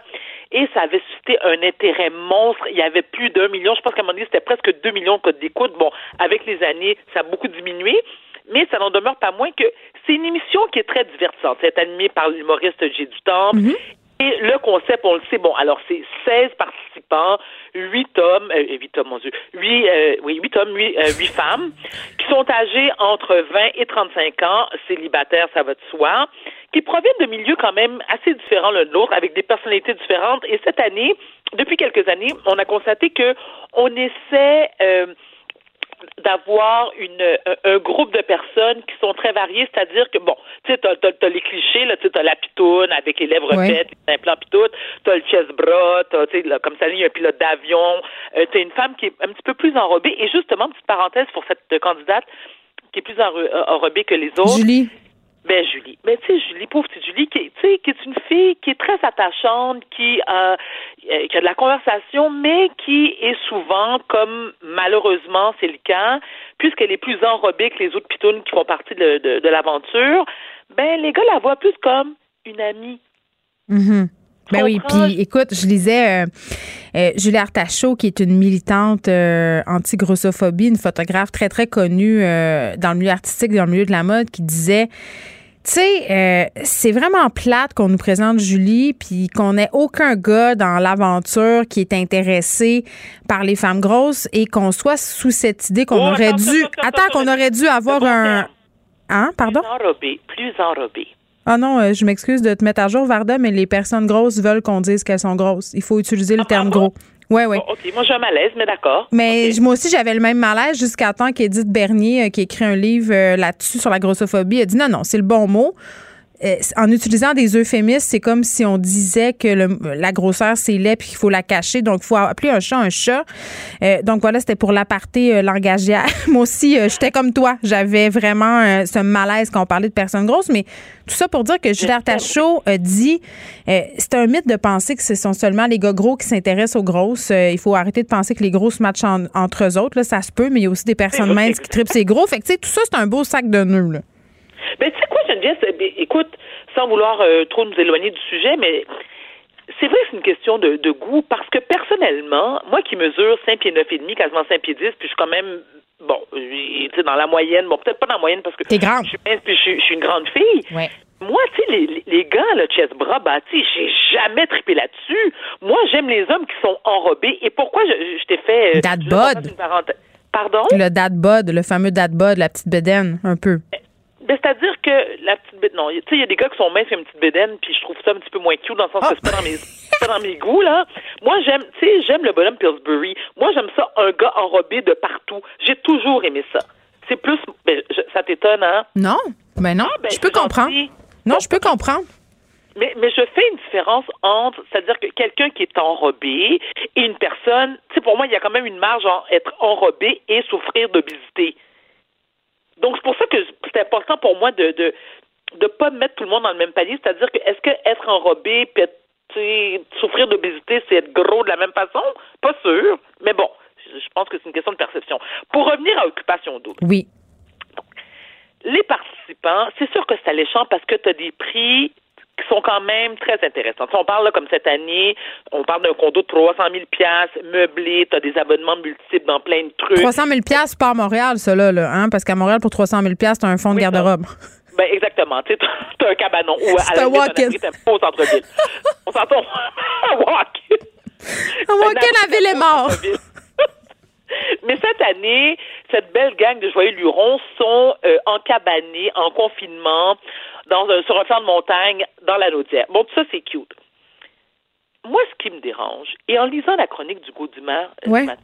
j'ai la même réflexion que lui, c'est que j'ai comme l'impression qu'il y a comme une forme de régression dans le choix des candidats, puis c'est un petit peu, ça semble un petit peu par le, tu sais, je ne veux pas utiliser le terme du nivellement par le bas, mais oui, je vais l'utiliser puis sans gêne. Parce que on retrouve chez les candidats un manque de culture générale. Tu sais, quand il y a un candidat qui ne sait pas c'est qui Yvon Deschamps, là, OK, qui est quand même l'un, si c'est pas l'humoriste le plus connu au Québec, et ce, depuis des décennies, quand une des candidates ne sait pas où est située les îles de la Madeleine, là, j'ai l'impression que j'ai Sarah Palin devant moi qui dit Ah, quand j'ouvre ma fenêtre, je vois le je vois la Russie. Et ils ont un vocabulaire aussi assez limité. Beaucoup d'erreurs, tu sais, du genre euh, si j'aurais va t'assir euh, une au lieu de un, tu sais, comme euh, un autoroute, une autoroute, une ascenseur. Qu'est-ce qui se passe avec cette génération-là? Et encore une fois, Geneviève, je ne veux mm. pas généraliser, mais qu'est-ce qui fait en sorte qu'il y a un manque d'intérêt de culture générale? Tu sais, quand la fille te dit, ah non, moi, j'aime pas ça lire, hein, j'aime pas ça lire. Comment t'aimes pas ça lire? Et mm. je sais que tu es plus jeune que moi, Geneviève, d'une dizaine d'années, mais je veux dire, dans notre temps, j'allais ça dire ça, mais dans notre temps, il n'y avait pas de réseaux sociaux. Moi, je me souvenais, en étant plus jeune, je te dirais en 10-12 ans et même en début d'adolescence, lorsque j'avais terminé mes devoirs, puis à mon père, mais là, papa, j'ai rien à faire. Et sa réponse était, mais va lire un livre. Mais papa, j'en ai lu trois, quatre, ben, va lire un cinquième, un sixième. Ben, j'ai rien à faire. Mais va à la bibliothèque. Tu sais, instruis-toi, intéresse-toi à des trucs. Et j'ai, écoute, j'ai fait l'expérience, j'ai quasiment honte de le dire, mais je vais le dire. Tu sais, moi, je suis un livre ouvert dans, dans mon bureau à la maison, j'ai j'ai j'ai euh, des images de femmes que dont j'admire le talent, puis que sais comme par exemple mon idole c'est Joséphine Baker et sur ce mur-là où est-ce que j'ai des, euh, des, des tableaux, il y a Frida Kahlo, il y a Maria Callas, il y a Grace Jones, il y a Billie Holiday. Hier, mhm. mon fils qui est dans mon bureau me demande, écoute, je sais pas qu'on parle, puis il me dit mais c'est qui elle? Mais je comment c'est qui elle? J'ai dit, Sacha, voyons, c'est Frida Kahlo. Ben, c'est qui Frida Kahlo? Ah, ah, ben, Simons, elle est sur tous les coussins. Ben, OK, ben, entre autres. Mais il y a eu l'exposition de Frida Kahlo euh, à Québec. Euh, je pense que ça avait commencé au printemps. Ben oui, mais son image euh, est, entrée au temple de la renommée de la pop culture. Je pense que. Non, mais tu vois, c'est une question d'intérêt, Geneviève, parce que mon fils je veux dire, qui est un, joueur de talent, de, grand talent, tu sais, tu vas lui demander le nom de tous les joueurs de soccer qui est de, du début de 1950 à 2020. Il va te les nommer un à un, hmm. euh, par équipe, par couleur de peau. Mais comment, comment, comment se fait-il que mon propre fils, je veux dire qu'il y a quand même deux parents gradués d'université qui ont quand même beaucoup d'intérêt sur plein de trucs, c'est pas c'est qui Frida Kahlo. il y avait de la quasiment que c'est un peu agacé. Disant, ben ouais, me manquer, là, c'est une artiste peine mexicaine. Okay, ben, il, connaît, il, connaît, sûrement plein de gens que toi, tu connais pas. C'est ce que je te répondrais. Mais là, il y a plein d'affaires euh, dans ce que tu as dit qui m'interpellent, Varda. Euh, puis ce matin, quand je lisais la chronique d'Hugo euh, Dumas, euh, j'étais mal à l'aise. Honnêtement, là, j'ai trouvé que c'était une chronique condescendante. oh, Geneviève. Pour... Ben, attends, Mais je t'explique. Moi, je suis pas d'accord avec toi du tout. Là. un, on va se dire les vraies affaires. Euh, tu me dis que c'est 17 années, 17 années d'occupation double. Oui. Bon, peut-être qu'une des raisons euh, pour laquelle, euh, lesquelles et laquelle les candidats ont baissé en qualité, ben il y a peut-être deux hypothèses. Nous, on vieillit, donc on s'identifie moins à ces jeunes-là qui sont différents de nous, mais aussi on sont peut-être au bout du bassin de candidats possible. Hein. Je pense que je pense qu'au Québec, là, tous les gens intéressés à faire des téléréalités se sont pointés aux auditions d'OD. Donc, tu sais, à un moment donné, il reste ce qui reste. Ça, c'est une supposition. Hein. C'est mon esprit scientifique. C'est mon esprit scientifique qui parle. Après ça, euh, c'est là où moi j'ai un malaise. Euh, c'est un choix de prod de monter ces moments-là. Effectivement. C'est un choix de prod de nous montrer l'ignorance, comme quand Guy Nantel va faire des vox pop dans la rue pour que les gens aient l'air à des caves. Et ça, moi, ça ah, me dérange. Oui, ça me comprends. dérange, je trouve ça classiste.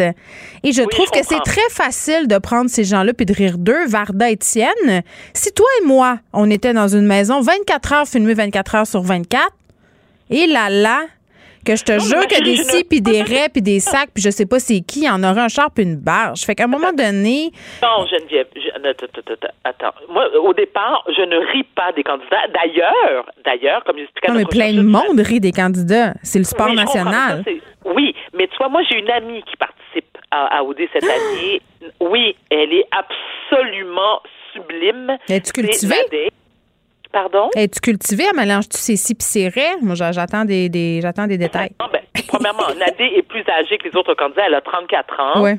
C'est une. Bon, OK, c'est- vrai que c'est une Christine belle fille, mannequin. euh, elle a aussi, aussi une chanteuse, mais c'est une fille qui a euh, beaucoup de conversations, qui a voyagé un peu partout dans le monde. Tu vois, elle est moitié ghanéenne, euh, moitié euh, québécoise. Elle vient de Rwanda. C'est une fille fabuleuse. Mais je me dis, là, c'est plus j'y pense, puis je suis obligée de te donner raison, Geneviève, dans le sens que est-ce qu'effectivement, c'est c'est pas la production qui est responsable de. Ben voilà. Parce que ça se peut pas que c'est tous des tartes puis des caves. Ben, Et c'est pas parce que t'es un chess-bras que t'es obligé d'avoir un d'une feuille morte. C'est pas, je je suis absolument certaine que ton ami mannequin, là, dans sa vie, là, à plusieurs reprises, les gens pensaient que c'était une cruche. Parce qu'elle était belle, parce qu'elle est grande, parce qu'elle est mannequin. Donc, moi, c'est- de rire des candidats d'occupation double et de dire qu'ils sont euh, analphabètes fonctionnels, qu'ils sont pas cultivés, je trouve que c'est la position facile. Après ça, on peut se poser la question collectivement pourquoi les jeunes s'intéressent plus à la culture, pourquoi ton fils sait pas c'est qui Frida Kahlo?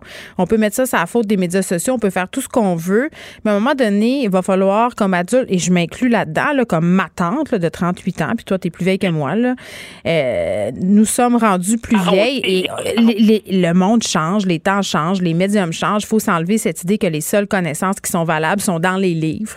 Tu peux. Non, mais je suis d'accord. Mais attends, Geneviève, attends, attends, attends. Alors, permets-moi encore une fois de t'interrompre. Je suis mère, moi, de deux jeunes.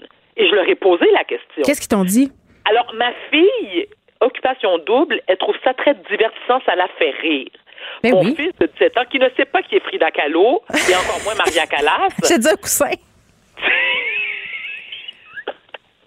Faut vraiment que tu achètes un coussin. Je vais y envoyer. Je vais y acheter. pas besoin d'acheter un coussin.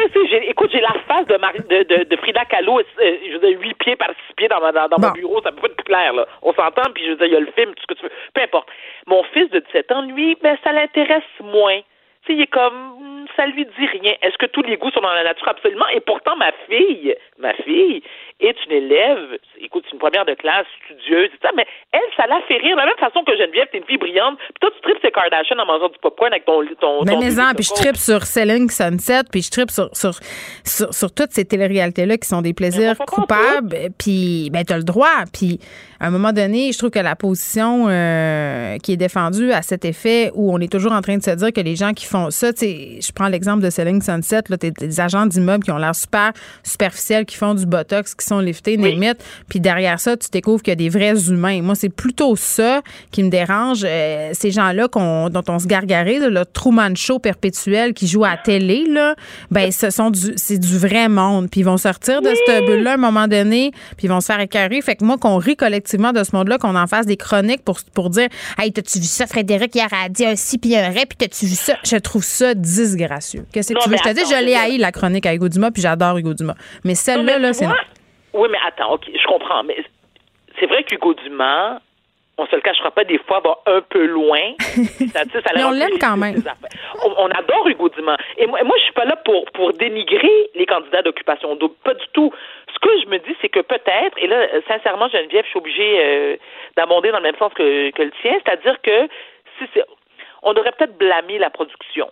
Dire que est-ce qu'on peut aussi montrer d'autres côtés? Puis je me dis, est-ce qu'ils le font aussi dans le but de faire justement qu'on on, se fout de leur gueule en disant Mais oui, les gens aiment ça. C'est parce que les gens aiment ça. Donc, c'est sûr qu'ils le font et que ça fonctionne. Bon, là, Varda, il faut qu'on se laisse parce que malheureusement, euh, c'était tout le temps qui nous était octroyé Tu vas, aller aujourd'hui. dans ton, dans- tu vas aller dans un côté plus intello, tu vas avoir tes chroniqueurs plus intello. Moi, c'est correct, j'ai aucun problème. Non, mais non, j'aime pas ça quand tu dénigres comme ça. On, on a parlé, on a parlé d'OD. C'est un sujet, euh, à mon sens, sociologique excessivement intéressant. C'est pas pour rien que ça attire du monde comme ça devant, devant leur télé. C'est pas pour rien qu'on en parle avec passion. C'est rare que je me fâche euh, contre des chroniqueurs euh, pour des idées par rapport à de la télévision. Puis là, ça, ça c'est vraiment venu me chercher. Fait que j'étais contente de voir que c'était ça ton sujet d'aujourd'hui. Ayons de l'empathie pour ces pauvres bêtes de foire livrées en pâture aux, Romains, que sont les candidats d'OD. Fardetienne, merci. merci à toi, Geneviève. Geneviève Peterson, la déesse de l'information. Vous écoutez Geneviève Peterson, Cube Radio. Tu parlais tantôt de la détresse, euh, peut-être qu'engendrera euh, l'isolement, les nouvelles mesures sanitaires euh, sur les adolescents. On parle depuis cette annonce de l'importance de la vie sociale pour ce groupe d'âge-là. Pour les enfants aussi, là, ça a été excessivement difficile lors de l'épisode de l'école à la maison. On s'en rappelle. C'est tough, c'est tough pour tout le monde. Et pendant la pandémie, il y a beaucoup de questions de solitude, notamment pendant la première vague. On a discuté de la solitude des personnes euh, âgées. Puis moi, depuis euh, la deuxième vague, je me faisais la réflexion, je me disais, euh, les gens qui sont tout seuls chez eux, les célibataires, les jeunes adultes, souvent, là, ben, eux, on dirait qu'ils sont comme mis de côté. Et euh, je pense que je n'étais pas euh, toute seule sur cette impression puisque Lily Boisvert, qui est là, euh, voulait nous en parler. Salut Lily. Salut Geneviève. C'est vrai qu'on les oublie, hein, les jeunes adultes. On parle beaucoup des enfants, des personnes âgées, mais pour les jeunes de entre 20 et 30 ans qui vivent seuls, qui sont seuls, il ne se passe pas grand-chose. Non, c'est ça. Puis il y a un texte ces derniers jours qui a attiré mon attention dans Urbania qui a été écrit par Laïma A. Gérald qui est intitulé Oups, je n'ai pas eu le temps de me matcher avant la deuxième vague. c'est tellement vrai. C'est très, ouais, c'est très cute. Et elle y parle des jeunes adultes de 25 à 35 ans qui sont célibataires et qui vivent seuls, comme elle, elle-même, elle-même, elle s'utilise comme exemple. Et euh, elle y explique que ben, les plus jeunes, les 18-24 ans, souvent ils vont vivre chez leurs parents ou ils ont des colocataires, tandis que les plus vieux, euh, très souvent, ils ont des conjoints, ils ont des enfants. Mais ce groupe-là, au milieu, les 25-35, c'est lui qui est le plus concerné par la règle disant qu'on a le droit de voir seulement une personne d'ici la fin du mois d'octobre. Il y en a qui se sont pognés des fuck friends pour 28 jours, je peux te le dire. Oui. C'est la grosse tendance en ce moment. Veux-tu être mon ami pour les prochains 28 jours? Mon ami spécial il y a eu un, petit mouvement de panique. Le monde se sont dit OK, OK, faut qu'on se matche. Il y, a, beaucoup de gens aussi qui ont fait des blagues sur les réseaux sociaux à l'effet qu'ils auraient donc dû s'inscrire à OD parce qu'il y aurait eu de, meilleures chances de Frencher cet automne. Il y a un gars aussi, je pense, qui a fait une espèce de template euh, d'annonce pour, euh, pour justement chercher des candidats pour être ton partenaire euh, qui va répondre à tous tes besoins pendant les 28 prochains jours. Donc, c'est très amusant tout ça, mais c'est ça part quand même d'une angoisse réelle parce que c'est vrai que les gens qui sont en couple ou qui sont en famille peuvent combler leurs besoins sociaux pendant le confinement. Lily, on va je, pense qu'il y a beaucoup de gens en famille ou en couple euh, qui ont souhaité euh, le contraire pendant le confinement, c'est-à-dire envier la, la, situation des personnes seules. Moi, la première que mes enfants, des fois, je me disais, j'aimerais ça être évaché toute la journée puis écouter Netflix sans que personne euh, veuille écouter son émission. tu sais, la paix, la sainte paix. Ben, écoute, tout le monde s'en Mes amis en couple avec des enfants m'ont dit justement qu'ils enviaient ma situation de vivre seul. Et moi, je leur disais l'inverse, que j'enviais leur, situation de vivre euh, en famille. Mais, mais il faut comprendre que les célibataires, je veux dire, il y a plein de bons côtés au fait de vivre seul ou au fait de de ne pas être matché. Mm-hmm. Sauf que les bons côtés d'habitude, de pouvoir sortir, d'aller dans des bars, de rencontrer des nouvelles personnes, d'avoir des dates, de faire des activités culturelles. Mais là, tout ça, c'est disparu en confinement. Donc, on a comme pas les avantages, puis on a juste les côtés négatifs de vivre seul. Et il y a beaucoup de jeunes adultes aussi en ce moment qui ont l'impression qu'on leur vole du temps.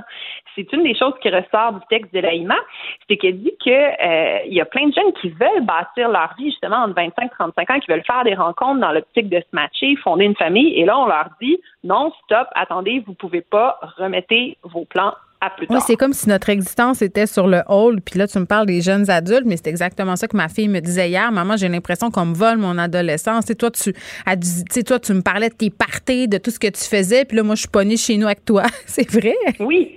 Ben oui, c'est ça. Puis c'est il y a plus de plus en plus de gens qui, qui, évoquent le concept de récession sociale pour parler de ce qu'on vit en même temps. Comme une récession financière mais sociale. Oui, Exact, exact. L'économie est au ralenti, mais la vie sociale aussi est au ralenti. Les plans sont retardés. Et puis, on le savait déjà quand même avant la pandémie que mm. l'isolement, parce que c'est ça qu'on parle de confinement, mais ce qu'on vit, euh, si on est seul, ben, c'est de l'isolement. Et ça a des effets sur l'humain. On le savait déjà avant la pandémie. Ça a des effets psychologiques et physiques même. Ça peut causer autant de dégâts pour la santé que fumer la moitié d'un paquet de cigarettes par jour. Tu veux dire juste le fait d'être seul? Oui, juste le fait d'être seul, ça a des effets sur le sur le corps. Ce serait deux fois plus nuisible que l'obésité sur la santé.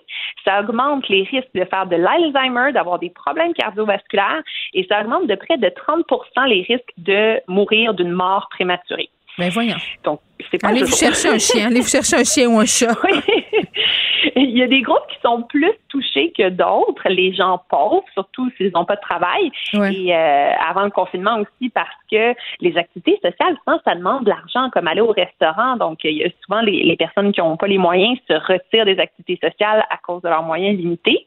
Il y a les minorités aussi qui sont plus touchées, soit parce qu'ils n'ont pas de famille élargie à proximité ou parce qu'ils sont marginalisés par la, la communauté d'accueil. Et il y a les hommes aussi qui ont plus tendance à avoir un sentiment d'invincibilité, puis qui ont plus tendance à se dire qu'ils ont besoin de personne dans la vie et donc à se replier sur eux-mêmes. Donc ça, c'est en temps normal. Mais il y a des expériences plus poussées qui ont été réalisées sur l'isolement et Geneviève, quand je disais ça, je te dis, ça fait peur. Il y a une expérience qui a été faite à McGill dans les années 50 où on a demandé à des cobayes de passer quelques semaines seuls dans un cubicule qui avait été insonorisé pour voir comment l'humain réagit quand il se passe presque rien dans son environnement. Très mal, sûrement, comme les prisonniers au trou. Oui. Mais déjà après seulement quelques heures, les cobayes se mettaient à chanter ou à parler tout seuls. Plus le temps avançait, plus ils devenaient anxieux et instables. Ils avaient des sautes d'humeur. On leur a fait passer des tests de mathématiques et de vocabulaire qu'ils échouaient, alors qu'en temps normal, ils les réussissaient. Et l'effet le plus troublant, c'était des hallucinations. Il y en a qui imaginaient des écureuils qui marchaient avec des sacs sur les épaules. Il y en a qui voyaient des chiens partout. Il y en a un autre qui voyait des bébés partout. Il y avait des hallucinations auditives. tu sais que dans, tu sais que dans certaines euh, tribus africaines, on, on amenait les jeunes garçons aux portes du village, puis on les laissait là dans une hutte tout seul pendant des jours, seuls justement. Et l'objectif, c'était de voir l'espèce d'avatar, l'animal totem. Puis là, je paraphrase vraiment ce que j'ai appris en sciences des religions à l'UCAM. Mais la solitude, ça fait faire des affaires au cerveau complètement, ben euh, euh, justement, des hallucinations, euh, des crises de, délire, des trans. C'est comme On est pas, on est des animaux sociaux. Là. Ça, c'est en un point douter. Écoute, il y avait même des, des, hallucinations sensorielles. Il y a un homme qui dit qu'il ressentait une décharge électrique chaque fois qu'il touchait une poignée de porte. Puis il y en a un autre qui avait l'impression qu'on lui tirait avec un fusil sur le bras. Bon, bref, c'est pas bon pour nous autres. C'est ce que. fait qu'est-ce qu'on s'inquiète sur la, pour la santé mentale? C'est sûr que oui, l'expérience, ça devait durer comme plusieurs semaines. Finalement, la majorité des gens ont abandonné après deux jours, puis il n'y en a pas un seul des cobayes qui s'est rendu à une semaine. Donc, euh, oui, c'est sûr que les hallucinations, c'est assez euh, probant comme exemple qu'on n'est pas fait pour être euh, tout seul. Mm. Mais une des explications qui est avancée par rapport à ça, ce serait que le cerveau humain est tellement habitué d'avoir des stimulus qu'en réaction, quand il est en absence de stimulus, il va en inventer. Donc, c'est pour ça aussi, même des fois, quand on est tout seul, puis qu'il fait noir, puis qu'il n'y a pas de bruit dans la chambre, on sent comme une présence un peu inquiétante. Comme oh c'est pour ça que les enfants... Oui, puis on, Mais là, attends, là, il nous reste 30 secondes, il faut se laisser sur une note positive. Euh, est-ce qu'on va s'en sortir, les oui, Écoute, oui, oui, oui. S'il faut finir sur une note positive, il faut savoir que euh, les effets de l'isolement social sont réversibles. C'est ce qui a été observé avec les astronautes, avec les explorateurs dans le Grand Nord aussi, qui ont été comme en période d'isolement pendant longtemps. Quand mm. ils ont recommencé à avoir des contacts sociaux, ils ont recommencé à bien aller. Donc, euh, il y a même des gens qui vont développer une plus grande résilience après être passés à travers des épisodes d'isolement et puis euh, qui vont apprécier même davantage leur vie sociale, leurs amis, parce qu'on a beau se dire que l'enfer, c'est les autres, quand on perd les autres, on les apprécie plus après. Ah, c'est tellement vrai, Lily Boisvert, merci. Il y a de l'espoir. Merci.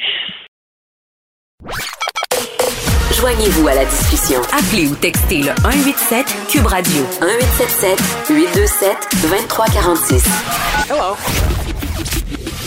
Le, commentaire de Danny Saint-Pierre, un chef pas comme les autres.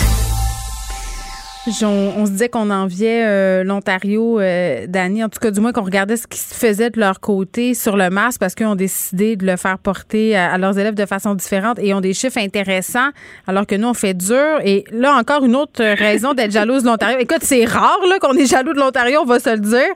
Mais là, l'Ontario ben qui décide de pas fermer ses restaurants justement pour éviter d'enlever euh, des emplois.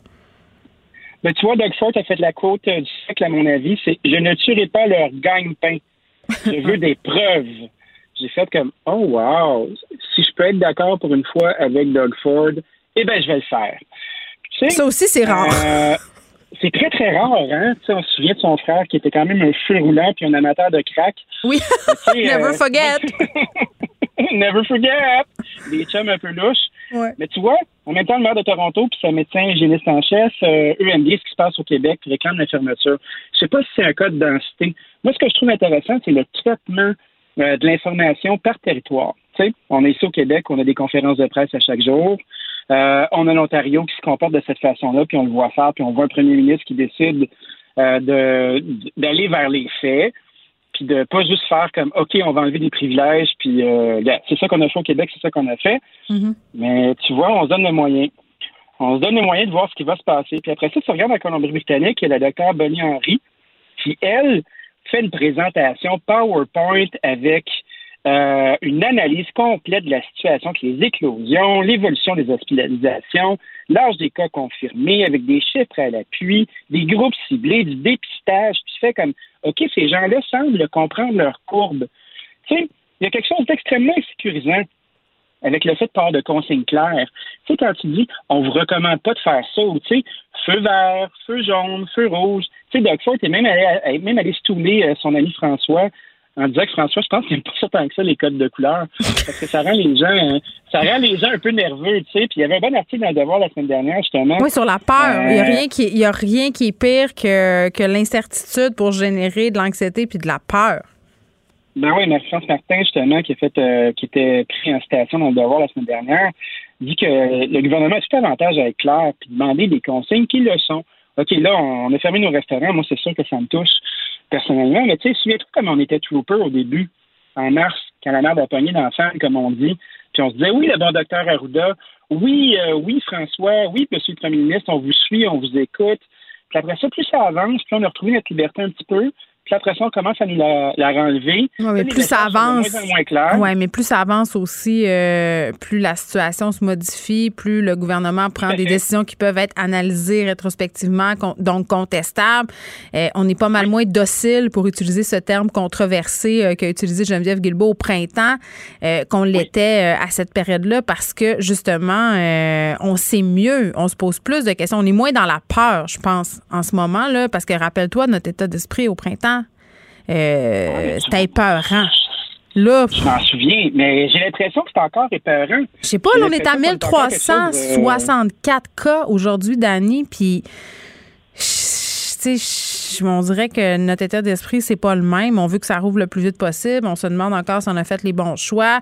On se dit, regarde, en Ontario, ils n'ont pas fermé leur restaurant. Et au printemps passé, là, je peux te dire que si on avait eu 1364 cas, on serait bien content que tout, euh, tout soit fermé. Je, trouve vraiment qu'il y a un ah, changement de paradigme, moi. Ben, je pense que c'est l'usure. Je pense que c'est l'usure puis c'est le cynisme. Tu sais, on, est un peuple qui a de l'esprit puis qui se pose beaucoup de questions puis qui conteste. au Québec, là, on a 118 cas par million. En Ontario, on en a 48. Puis en Colombie-Britannique, on en a 28. OK, mais qu'est-ce, c'est quoi? Tu peux pas me sortir l'explication dont on a du sang latin tout le temps. Là. Il doit bien avoir une explication de gestion de santé. Puis, c'est sûr qu'il y a une explication rationnelle. Là. Ben moi, je pense que c'est pas une question de sang latin, mais je pense qu'on a une petite culture de contestation quand même. Tu sais, euh, on n'a pas la, politesse aussi facile que l'anglo-saxon. C'est sûr qu'on fait des généralités, là. Oui. Mais j'ai l'impression, moi, qu'on est un petit peu plus cowboy. Qu'on euh, a un sens d'humour qui est différent, on a une culture qui est différente on a le party bien, bien, bien différent. Mais tu te souviens, les, en Ontario, là, ils nous disaient, vous déconfinez trop vite, nous, on attend encore. c'est peut-être ça aussi, là. Euh, eux sont, sont, déconfinés moins vite, ont des règles plus euh, strictes à l'école, puis, oups, leur resto reste ouvert. Je dis ça de même, là. Ben, je sais pas. Peut-être que c'est une question de commerce versus des citoyens. Euh, tu sais, M. Ford, c'est quand même un cowboy bleu, là, on s'entend. Fait que fermer des fermer des business, je pense pas que c'est nécessairement dans son ADN politique. Euh, faire mettre, des masques aux élèves, moi je trouve que c'est vraiment pas une vilaine idée. Ça peut les garder à l'école puis que leurs parents peuvent aller travailler. Certes, allons-y, mais tu sais, leur chiffre parle. 118 pour nous par million, 48 pour eux. Fait que c'est quoi? Il y a quelque chose qui font différemment de nous, là. Puis je pense pas qu'on n'est plus enclin à s'infecter facilement. Fait qu'on a des comportements qui sont répréhensibles. Je crois que si on avait plus de données, un peu comme la Colombie-Britannique, on serait peut-être plus capable de prendre des décisions parce que là, tu veux dire quoi? plus de données? Tu as l'impression qu'on ben, manque de transparence au gouvernement, euh, contrairement au printemps? Ben moi, je pense pas qu'on manque de transparence. J'ai l'impression qu'on ne relâche pas euh, les données de façon analytique comme on le fait à Colombie-Britannique, où on a des groupes qui sont ciblés, où on peut savoir d'où viennent les éclosions. J'ai l'impression qu'on fait OK, on va commencer à fermer le robinet tranquillement, puis on va voir ce qui va se passer. Là, oh, on arrête les restos, oh, on arrête les bars, on arrête les gyms, on arrête pas ci, on arrête ça. Mais statistiquement, qu'est-ce qu'on en sait? Tu sais, euh, on fait ça pourquoi? Pourquoi c'est des décisions qui se prennent de cette façon-là? Est-ce qu'on est en punition? Est-ce qu'on se fait dire, oh là, vous n'avez pas été fin, vous n'avez pas écouté? On vous enlève le party, petit à petit. Ben, je, pense que devant. Ben oui, moi aussi, mais je pense que devant la montée des cas, on n'est pas dans, on n'est pas dans, on va vous donner des leçons là. Ça fait des semaines d'années qu'on fait des points de presse pour nous dire écoutez là si vous écoutez pas on va sévir. Si vous écoutez pas on va être obligé de refermer.